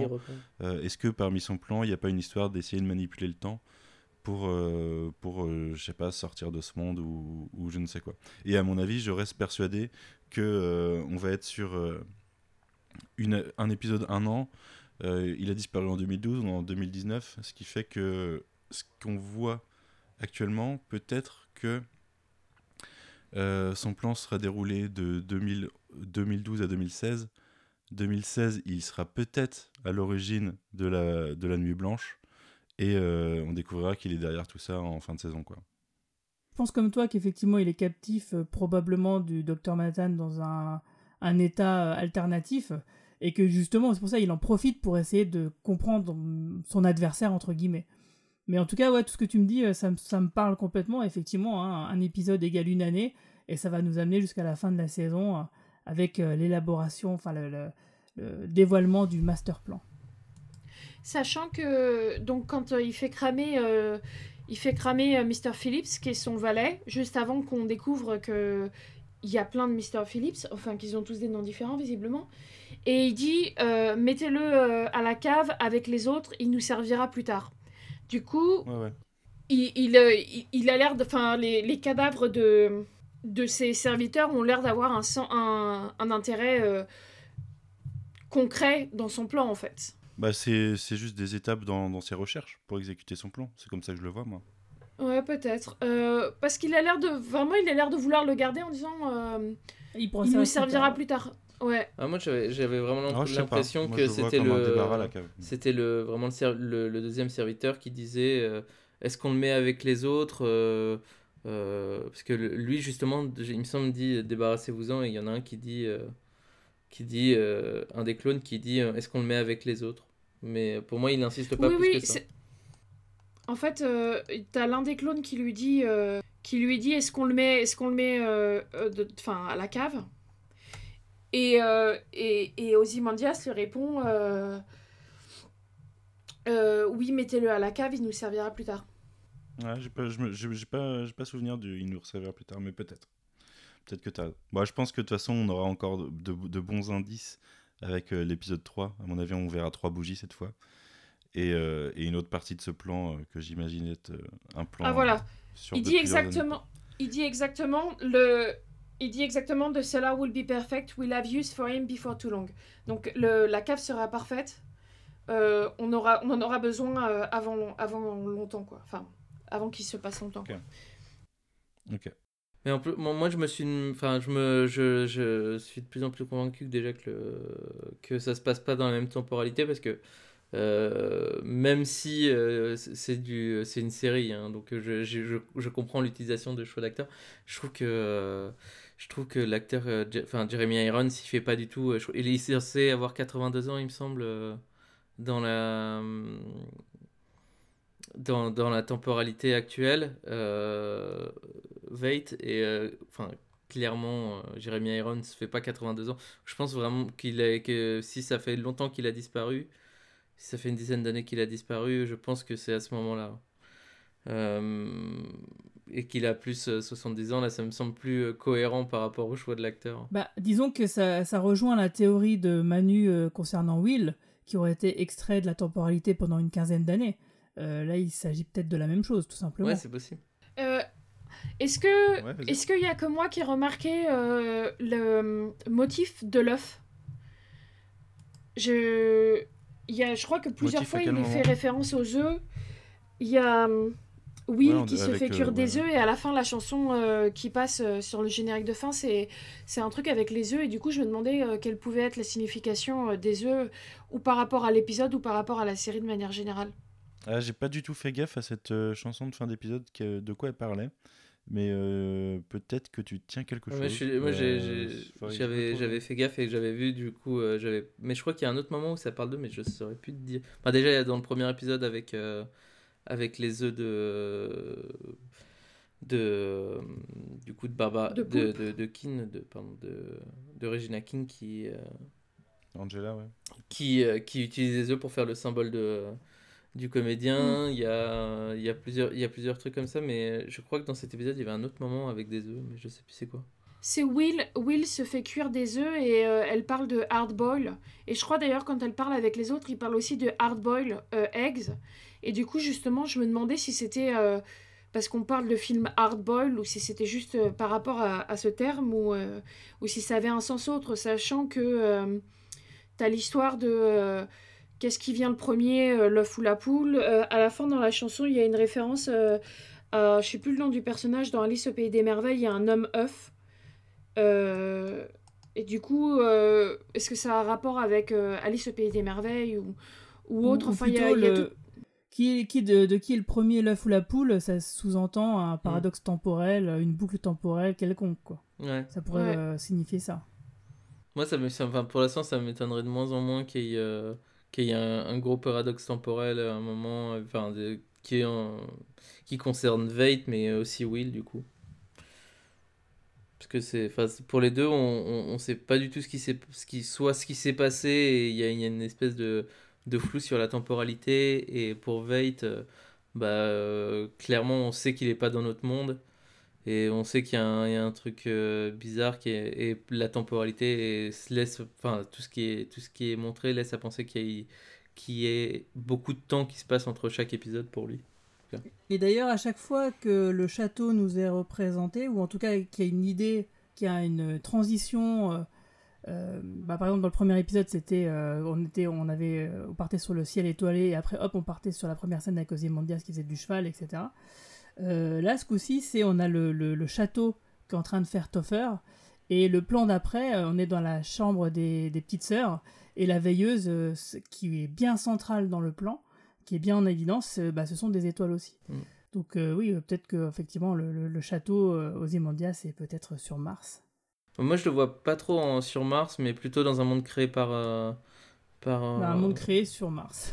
Ouais, mais je- je- enfin, moi déjà, dans- je trouve ça assez bizarre qu'il l'ait envoyé sur Mars, parce qu'on sait qu'il allait sur Mars dans, le- dans Watchmen, le docteur Manhattan, mais enfin, pour moi, quand il, à la fin de Watchmen, il décide d'aller créer justement des autres univers et de d'embrasser le fait de vraiment être, euh, être un, un dieu euh, plus qu'un dieu sur Terre. Quoi. On, on verra Ouais, ça dans mais les ça- prochains si épisodes. ça se trouve, il est parti. euh, il, il est potentiellement sur Mars en 2019, mais peut-être qu'il est parti pendant un moment Mm. dans cette timeline. hein.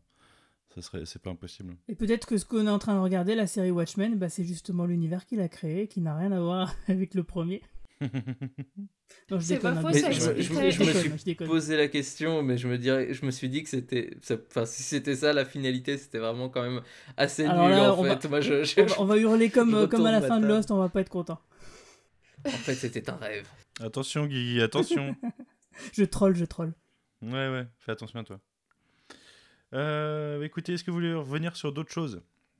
Peut-être Euh, sur. euh, ah, on n'a pas parlé du coup du lien de parenté.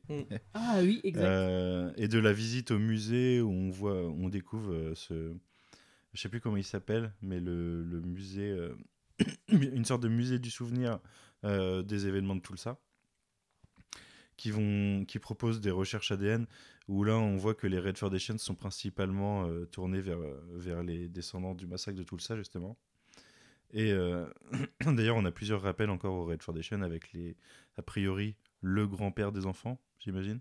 Ouais, je pense. Euh, pense pareil. D'ailleurs, on- ouais, on n'a pas aussi, euh, mais ça c'était, je crois que c'était globalement évident, hein, mais euh, on n'a pas parlé du fait que les enfants sont, étaient les enfants d'anciens flics qui sont morts. Oui, du coup, qu'elle a adopté les, Mm. les, les enfants de, de son coéquipier. En plus, je crois qu'ils ils lui disent que son coéquipier est mort. Enfin, le, le... Ouais, ouais. Donc, je pense que Il dit enfants. que. lui- je- Il lui dit Je, je t'ai annoncé que ton partenaire est mort, t'as le droit de pleurer. Au Ouais. moment où elle demande okay pour les enfants. Euh, Ouais. En parlant du musée, à un moment, il y a un- Donc, dans le musée, on voit euh, différents holographes qui racontent euh, leur expérience du massacre de Tulsa. Et elle passe, il y a un manteau léopard. Et après, plus tard, il y a un insert sur le manteau léopard et on voit qu'elle le regarde. Vous, vous avez une, euh, une idée de- sur ce que peut être ce manteau léopard? Parce que ça fait vraiment pas 1921. Et je me suis demandé Le si. manteau léopard, on le voit pas dans le dans l'épisode 1. Il y a un mec qui sort d'une euh, qui sort d'un magasin en portant un manteau dans l'épisode 1. Oh, Qui semble peut-être. être un manteau, euh, un manteau de fourrure ou je ne sais quoi. C'est peut-être ça, suis- hein, mais sinon j'ai Ouais. pas plus que ça réfléchi à la question. Ok. Parce qu'il y a un insert assez bizarre sur ce manteau léopard. euh, elle le regarde directement et elle a l'air d'être assez euh, étonnée en le regardant. Du coup, euh, je me demandais si ça avait euh, un lien avec quoi que ce soit dans la BD ou si euh, il y avait quelque chose que j'avais raté. Après, euh, le... il me semble Ouais, que le- l'insert sur le manteau, c'est plus après pour euh, partir sur le. Sur le... Ça commence sur le manteau, effectivement, mais en fait, ça- après, ça, ça met, au, met au point sur un article de journaux c'est qui, euh, qui parle de, du coup de, de, d'un lynchage de, de, de Noirs américains, du coup. C'est To Lynch a Negro Mm. Tonight. Euh, Tulsa. On, le- on le voyait, euh, on le voyait dans l'épisode 1, ce journal par terre. euh, Mm. C'était, ouais, c'était, c'était ça. ouais. Je pense que c'est elle regarde moins la- le, le- le manteau que, que l'article. Mais, euh, Ouais, peut-être. Ouais.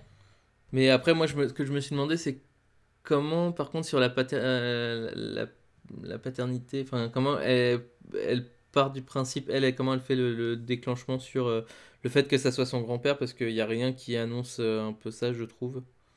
Et elle, euh, Bah ouais, mais on connaît pas son passé et c'est possible que qu'elle ait un, voilà qu'elle ait des inconnus sur sa vie et sur le sur ses ancêtres parce qu'a priori elle connaît ses parents mais Mm. elle a pas l'air de tu vois il lui, il lui demande si ses parents lui ont parlé de lui et du coup peut-être qu'elle a des doutes Et puis, a priori, euh, a priori, ses parents sont morts violemment parce que quand elle parle à Topher, euh, elle a l'air de sous-entendre que quelque chose lui est arrivé ou quelque chose est arrivé à ses parents comme sont arrivés aux parents des gamins, quoi. d'ailleurs ça dit pas le coup de téléphone il dit pas qu'il y a deux descendants en Si, vie, ouais. quelque Si, chose justement, c'est- ce que je voulais te demander. Vous croyez qu'elle a un frère ou une sœur ou peut-être des cousins? Ouais potentiellement ouais ou un parent qui est pas mort ou je Moi, je me suis surtout aussi demandé, euh, du coup, on sait toujours pas ce qui est devenu euh, la l'enfant l'enfant qu'il a qu'il a qu'il a recueilli quand il était euh, quand il était enfant, Will. Et Ouais. donc euh, à la base, moi, j'étais parti du coup que c'était peut-être euh, sa mère ou ou quelque chose comme ça, mais s'il y a un test ADN qui dit que que ça qu'elle est génétiquement le- la petite fille de de Will, c'est un peu c'est un peu foutu pour la, pour ça Ah ben, en tout cas. ça pourrait être le fait que génétiquement ils ont retrouvé qui était Will et que administrativement euh, la fille qu'il a trouvée soit devenue sa fille ou sa Mm. sœur et que euh, que voilà peut-être que la petite fille qu'il a trouvée est considérée il la considère comme sa fille après l'é- l'écart d'âge est faible hein. Ouais, ouais. mais euh, Oui, mais, mais peut-être enfin ça, ça exclut rien techniquement peut-être que cette petite fille a une importance pour la suite Ouais. mais d'ailleurs on la revoit pas dans les Mm. On la on la reverra peut-être dans des flashbacks de début d'épisode puisque ça a l'air d'être des flashbacks à chaque fois Euh, Sinon, dans les... je pense que c'est encore que des références comme ça, mais quand elle rentre euh, et qu'elle voit les, les filles qui jouent avec le père, euh, il y en a une qui est déguisée en pirate et l'autre qui est déguisée en, hibou et le père est déguisé en fantôme. Du coup, euh, encore une fois, ça fait un peu le, fantôme, ça fait vraiment figure de Klux Klan aussi. Mais euh, Oui. du coup, vous disiez qu'il y avait des comics de, de pirates, c'est ça, dans, Ouais. le, dans la BD Ouais, c'est ça, Ah. ouais. ouais. Avec le, le hibou euh, étant. euh, Enfin voilà, moi ça me fait encore penser une fois. On voit pas mal encore cette figure du hibou qui revient plusieurs fois dans la série, quoi. Bah après, alors que le personnage n'en fait pas partie. Mm. oui, oui, mais après, justement, ça- c'est peut-être aussi des, des clins d'œil à la, au, Ouais, enfin, ouais. au comics original de, de, de mettre des petits. euh, oh, un hibou, oh, un, un- spectre, c'est aussi euh, Silk, Spe- Silk Spectre. Ah oui, Il y c'est a, il y a, il y a, C'est pas il y a pas mal de petits trucs qui sont faciles à mettre comme ça. Est-ce que c'est du clin d'œil ou est-ce que c'est euh, c'est pour dire, dire quelque chose? Je sais pas encore. J'ai pas l'impression pour l'instant. Ouais, je pense qu'il y a beaucoup de clins d'œil quand même dans tout ça. Ouais, je pense que c'est du clin d'œil parce qu'encore une fois, euh, les œufs, les œufs qui font le visage du comédien, je pense pas que ça veuille dire quoi que ce soit d'autre que, que ça, quoi. Mais voilà, c'est encore euh, un truc qui revient pas mal. euh. Remarque, remarquez, euh, si c'est des figures qui reviennent pas mal, ça pourrait, euh, ça pourrait être du foreshadowing du fait qu'il soit dans l'esprit de, de, de Mr. Manhattan. hein. Tous Voilà. ça allait loin quand même. Tu penserais que tout, tout ce monde est dans le. Tout Ouais, cela n'est qu'un rêve. moyennement. non, mais Lindelof, il, il, il fait ça, il est mort. Oui, je pense que tout le monde lui retourne dessus. Ah non, pas sait. encore. Ouais, c'est clair. Mais pour- pourquoi pas encore? Ce n'est pas le non, cas. c'est pas le C'est cas. pas le Non, cas. non, mais c'est Regardez, regardez Lost. c'est pas le cas. Mais Mais en même temps, euh, il y a bien des gens qui pensent que nous sommes dans une, euh, dans une, euh, Dans une PS1000. Euh, ouais, euh, dans une simulation informatique, donc pourquoi pas, pourquoi pas eux, quoi. Ouais, tout à fait. ouais. Excusez-moi, Euh, il est tard. je raconte n'importe quoi. Ah, je, je voulais finir sur la fin d'épisode, du coup, euh, à moins que vous ayez d'autres choses à aborder en plus. Mais euh, je vais revenir sur cette fin d'épisode avec le, la réponse au euh, I got friends in high places et l'évasion de Will, du coup, même si on, je sais pas si on peut appeler ça une évasion. Alors moi j'ai marqué What the fuck et non. Moi, je me suis demandé si c'était Ouais, pas le même, fin, euh, the le même, euh, je sais plus, le véhicule du hibou qui euh, de la police en fait. Si euh, du coup, Il a l'air plus gros. oui, hein. il a l'air plus gros du coup et vu le, le, le gros aimant, mais et, et en même temps, il a pas l'air surpris, le Will et en même Ah temps. bah non, oui. Ah non, il est super amusé. Il, il s'en amuse presque en regardant Angela. Vous dire, genre, tu vois, je te l'avais dit. Euh, je pense que qu'il le savait que ça allait se passer Bah comme oui, ça parce qu'il lui a dit Ouais, euh, que de toute façon si elle allait l'arrêter, on viendrait le dé- délivrer. Donc je pense qu'il savait qu'il savait pertinemment que ça allait se passer comme ça quoi. Non, non, la vraie question, Ouais. c'est euh, comment Angela va déclarer ça à son assurance. Voilà, c'est ça que je me demande. Vol de voiture avec avec gros aimant. Est-ce que Ça se trouve, il y a un GPS dans la voiture, elle va le retrouver comme ça. Ah Bah non, parce que y a, un- Il y a- Internet n'est pas démocratisé, alors peut-être que ce genre de choses non plus. Sachant que c'est assez bizarre, enfin moi c'est un truc que j'ai remarqué, c'est que ils ont euh, donc dans les documents euh, qui a été mis sur le site du HBO, ils disent que il n'y a pas eu d'ordinateur depuis des années parce que c'était considéré comme dangereux. Mhm. Ils n'ont pas de téléphone, il y a énormément de technologies qu'ils n'ont pas et pourtant ils ont quand même des technologies très avancées par exemple, enfin plus avancées que nous en tout cas. les ailes, ouais. Parce qu'on voit euh, les journalistes qui sont en papillon, enfin ils ont des ailes, ils les appellent, je sais plus, euh, euh, mythes, il me semble. Enfin bon, ils ont, on voit des, des journalistes avec des ailes qui leur permettent de voler au-dessus de la scène pour pouvoir, euh, Ouais. pour pouvoir prendre des Ça photos m'a et fait tout. marrer ça. Mais Du parce que c'est une, euh, c'est une variation de costume de super-héros, ça peut être un, un Ouais. rappel à, à- Comment il s'appelle Mothman ou The Moth, je sais plus, dans, la, Ouais, dans je- le comics original. Oui, dans les minutes Il y a un personnage ça. qui est. euh, Ouais, voilà. Ouais, c'est celui qui finit à insecte, la, quoi, c'est celui globalement. qui finit à l'HP, non Ou un papillon, Ouais, ça. plutôt. Et du coup, c'est un rappel à ça, je trouve. Euh, et ouais, ouais c'est pas très étonnant que les technologies euh, qui euh, sont utilisées par la police ou autres, ou par les super-héros, aient fini par filtrer dans le public, surtout après des années. Ouais. Ça m'a fait marrer que ça, et que ça soit utilisé pour les paparazzis. Ouais, Oui, pour-. Ça fait vraiment les paparazzis, c'est des gros insectes qui. qui Les mouches à merde. vie, quoi.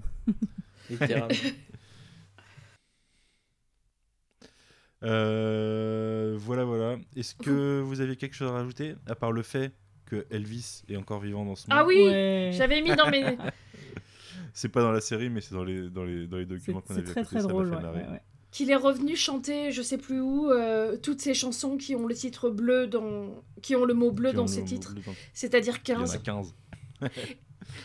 Ouais, ça m'a fait rire ça. D'ailleurs, 15, c'est un Euh, numéro qui revient pas mal dans la série. Ah, mais après, ça c'est c'est peut-être Non, non, mais je pense qui a que pris c'est- un. Comment? Non, je pense que c'est moi qui vois des 15 partout parce que c'est un, num- un numéro que j'aime bien, du coup je repère les 15. D'accord. Mais c'est possible. Moi, moi, ça m'a fait. Mais il faut aussi ça voir m'a que. fait aussi ma- un, rigoler, c'est du coup, on en parlait tout à l'heure, c'est qui dit qu'il est communiste, mais du coup, je me, je me suis fait la réflexion, du coup, euh, pour. euh, ils, ils ont, en- enfin, ils se sont débarrassés de, du, du, des Roland euh, euh, anticommunistes euh, de, de l'ère de McCarthy euh, euh, pendant le. D'ici. d'i- D'ici aujourd'hui, enfin de jusqu'à notre époque, puisque maintenant des communistes Ah ouais. peuvent même faire partie de la police. Ça me fait rire. À part si c'est dit euh, de manière ironique pour dire. euh, Je, je pense qu'il y a du second degré là-dedans, hein, parce que c'est Red, euh, Red Scare, hein, donc la, la peur rouge. Donc je pense bah, je, me- je me une- suis posé la voilà, question du coup. blague. En même temps, ils, vu que vu qu'ils laissent des gens qui sont masqués, enfin des justiciers masqués euh, faire la police, hein, en gros. hein.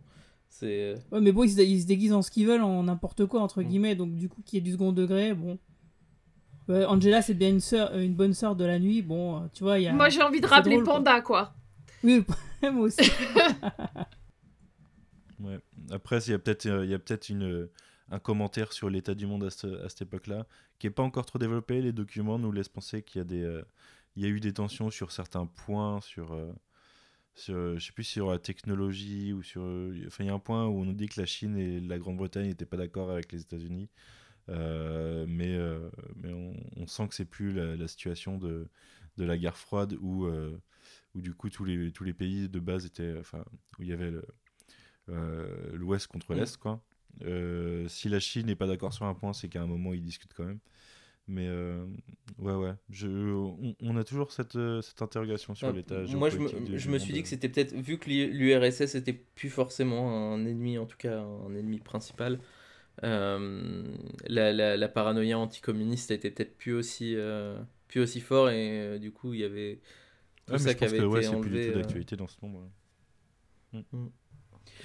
Moi, je l'ai vu un peu aussi comme, euh, comme un- une référence parce que dans, dans les milieux d'extrême droite, il y a un truc qui revient souvent de dire que les nazis étaient socialistes et, et comme les Américains pour eux c'est la même chose et donc par, euh, par euh, extension communiste quoi. Et que du coup le côté euh, je suis pas nazi, je suis communiste, c'est un peu genre c'est les deux faces d'une même médaille pour, pour, pour certaines, certains, certaines parties de, de, de l'échiquier politique quoi. Ouais. Après, c'est c'est peut-être moi qui lis, de- qui lis des trucs, qui lis trop de trucs, quoi. Mais non, mais ça justifie qu'il se fasse traiter de nazi alors qu'en fait, il est communiste. Et c'est justement, euh, du coup, c'est. Enfin, ça, Après, ils ont sens, ouais. effectivement, ils ont effectivement des méthodes. euh, je dirais pas que c'est des méthodes de nazis, mais c'est quand même des, méthodes assez. euh, c'est Bah, en tout cas dictatoriales. En tout cas, en tout cas Moi, dictatoriales. je me quoi. suis posé la question en fait du coup les, euh, les, les policiers masqués en fait est-ce que c'est uniquement à Tulsa parce qu'il y a eu la nuit blanche? Ou est-ce que c'était plus question. généralisé? Euh, pareil en fait euh, du coup moi pour les Red Fortification je, je pensais que c'était euh, plus global sur euh, du coup euh, tous ceux qui avaient été victimes de, de, de crimes de haine mais est-ce que c'est du coup c'est Bah, ça, je pense, si, ça, je pense que c'est le cas, sauf que Tulsa, Je pense bah, que c'est généralisé, ouais. Voilà, c'est Ouais. son truc, euh, c'est le massacre de Tulsa qui, qui prime, mais dans le reste du pays, à mon avis, c'est d'autres choses. mais du coup Avec du coup des, ouais. des musées, comme on a vu, on doit, on doit en avoir un peu partout. Ouais. Par contre, que Je les pense que- policiers euh, sont, soient masqués dans tout le pays, ça, effectivement, la, la question reste ouverte, j'ai envie de dire. Et surtout, en plus, maintenant qu'on revoit le, le- du coup le fils du sénateur Keane, euh, qui, euh, qui est du coup le, le fils de, de l'homme qui a fait créer la loi anti-super-héros, euh, je trouve que c'est pas, c'est pas anodin en fait comme... euh, Mais, euh, mais moi, du coup, pour le coup du, du musée, là, en fait, euh, pour moi, c'est pas uniquement les personnes qui sont descendants de, du massacre de Tulsa, c'est juste que le musée offre les, Parce les tests. ADN uniquement aux personnes. euh, Enfin, que cette, euh, ce test ADN et cette aide en question est, est, est destiné aux, aux victimes et aux descendants Ouais, des victimes. qu'il y a une gestion locale du truc, mais euh, c'est Ouais. pas forcément limité à ça, quoi. Ouais, ouais, je pense que c'est. Pour moi, je l'ai vu comme ça. hein. Euh, Que Bah, c'est pour. pense- euh, enfin, sinon, ça serait. ça, ça, ça irait pas avec le fait que, au final, les, le, la 7ème cavalerie soit là pour critiquer la politique du gouvernement euh, de façon générale. Ça serait hyper local, quoi. Mm. Enfin, ça serait. On taperait au niveau du gouverneur plutôt qu'au niveau du président, par exemple. Euh, ouais, Ou du maire. ouais, ouais. Ouais, ouais. Plus du gouverneur parce que ça a l'air d'être un truc d'État, du coup. Mais euh, potentiellement, ouais. Euh, bah écoutez, je pense qu'on va s'arrêter là pour aujourd'hui. On va peut-être Mm. garder euh, quelques trucs pour la semaine prochaine. Je pense qu'on, il y a, a d'autres trucs à dire euh, dans les documents, il y a d'autres trucs à analyser, mais ça me paraît intéressant d'en, d'en garder, d'en, d'en lâcher un petit peu à chaque fois. Moi, j'invite les gens à, à aller les lire. Euh, si jamais on a une grosse motive, peut-être qu'on traduira et qu'on en fournira une version française à ceux qui ne lisent pas l'anglais. Mais euh, ça nécessite un temps que je n'ai pas pour l'instant. Euh, mais sait-on jamais. sait-on jamais. Euh, voilà, je voulais vous remercier pour votre participation à ce podcast. Bah, merci à vous toi. dire, euh, Merci. Merci à- à à- l'invitation. À prochaine, à la semaine prochaine ou, euh, ou, ou plus tard, euh, selon les intervenants, si vous voulez revenir ou non. Euh, la semaine prochaine, normalement, on aura Océane et peut-être Corentin en plus. Euh, on. The other one. Euh, chose que je ne fais quasiment jamais, mais j'ai- pour une fois que j'y pense, j'ai pensé sur mon podcast Terminator, mais j'y pense jamais sinon. N'hésitez pas à vous abonner au podcast, n'hésitez pas à le partager, euh, ça, fait toujours plaisir et euh, ça permet de voilà de- de- d'apporter nos théories euh, au plus grand monde et de lancer un peu plus de discussions. Et si jamais vous voulez participer au podcast sur un épisode, n'hésitez pas à le dire. S'il y a de la place, vous serez les bienvenus. Si vous avez la capacité d'enregistrer, hein, parce que sinon c'est embêtant. Voilà, je vous souhaite une bonne semaine et un, bon épisode 3 avant qu'on se retrouve lundi, lundi prochain et mardi pour nos auditeurs. Euh, salut Salut. Merci, à Salut. bientôt. Ciao.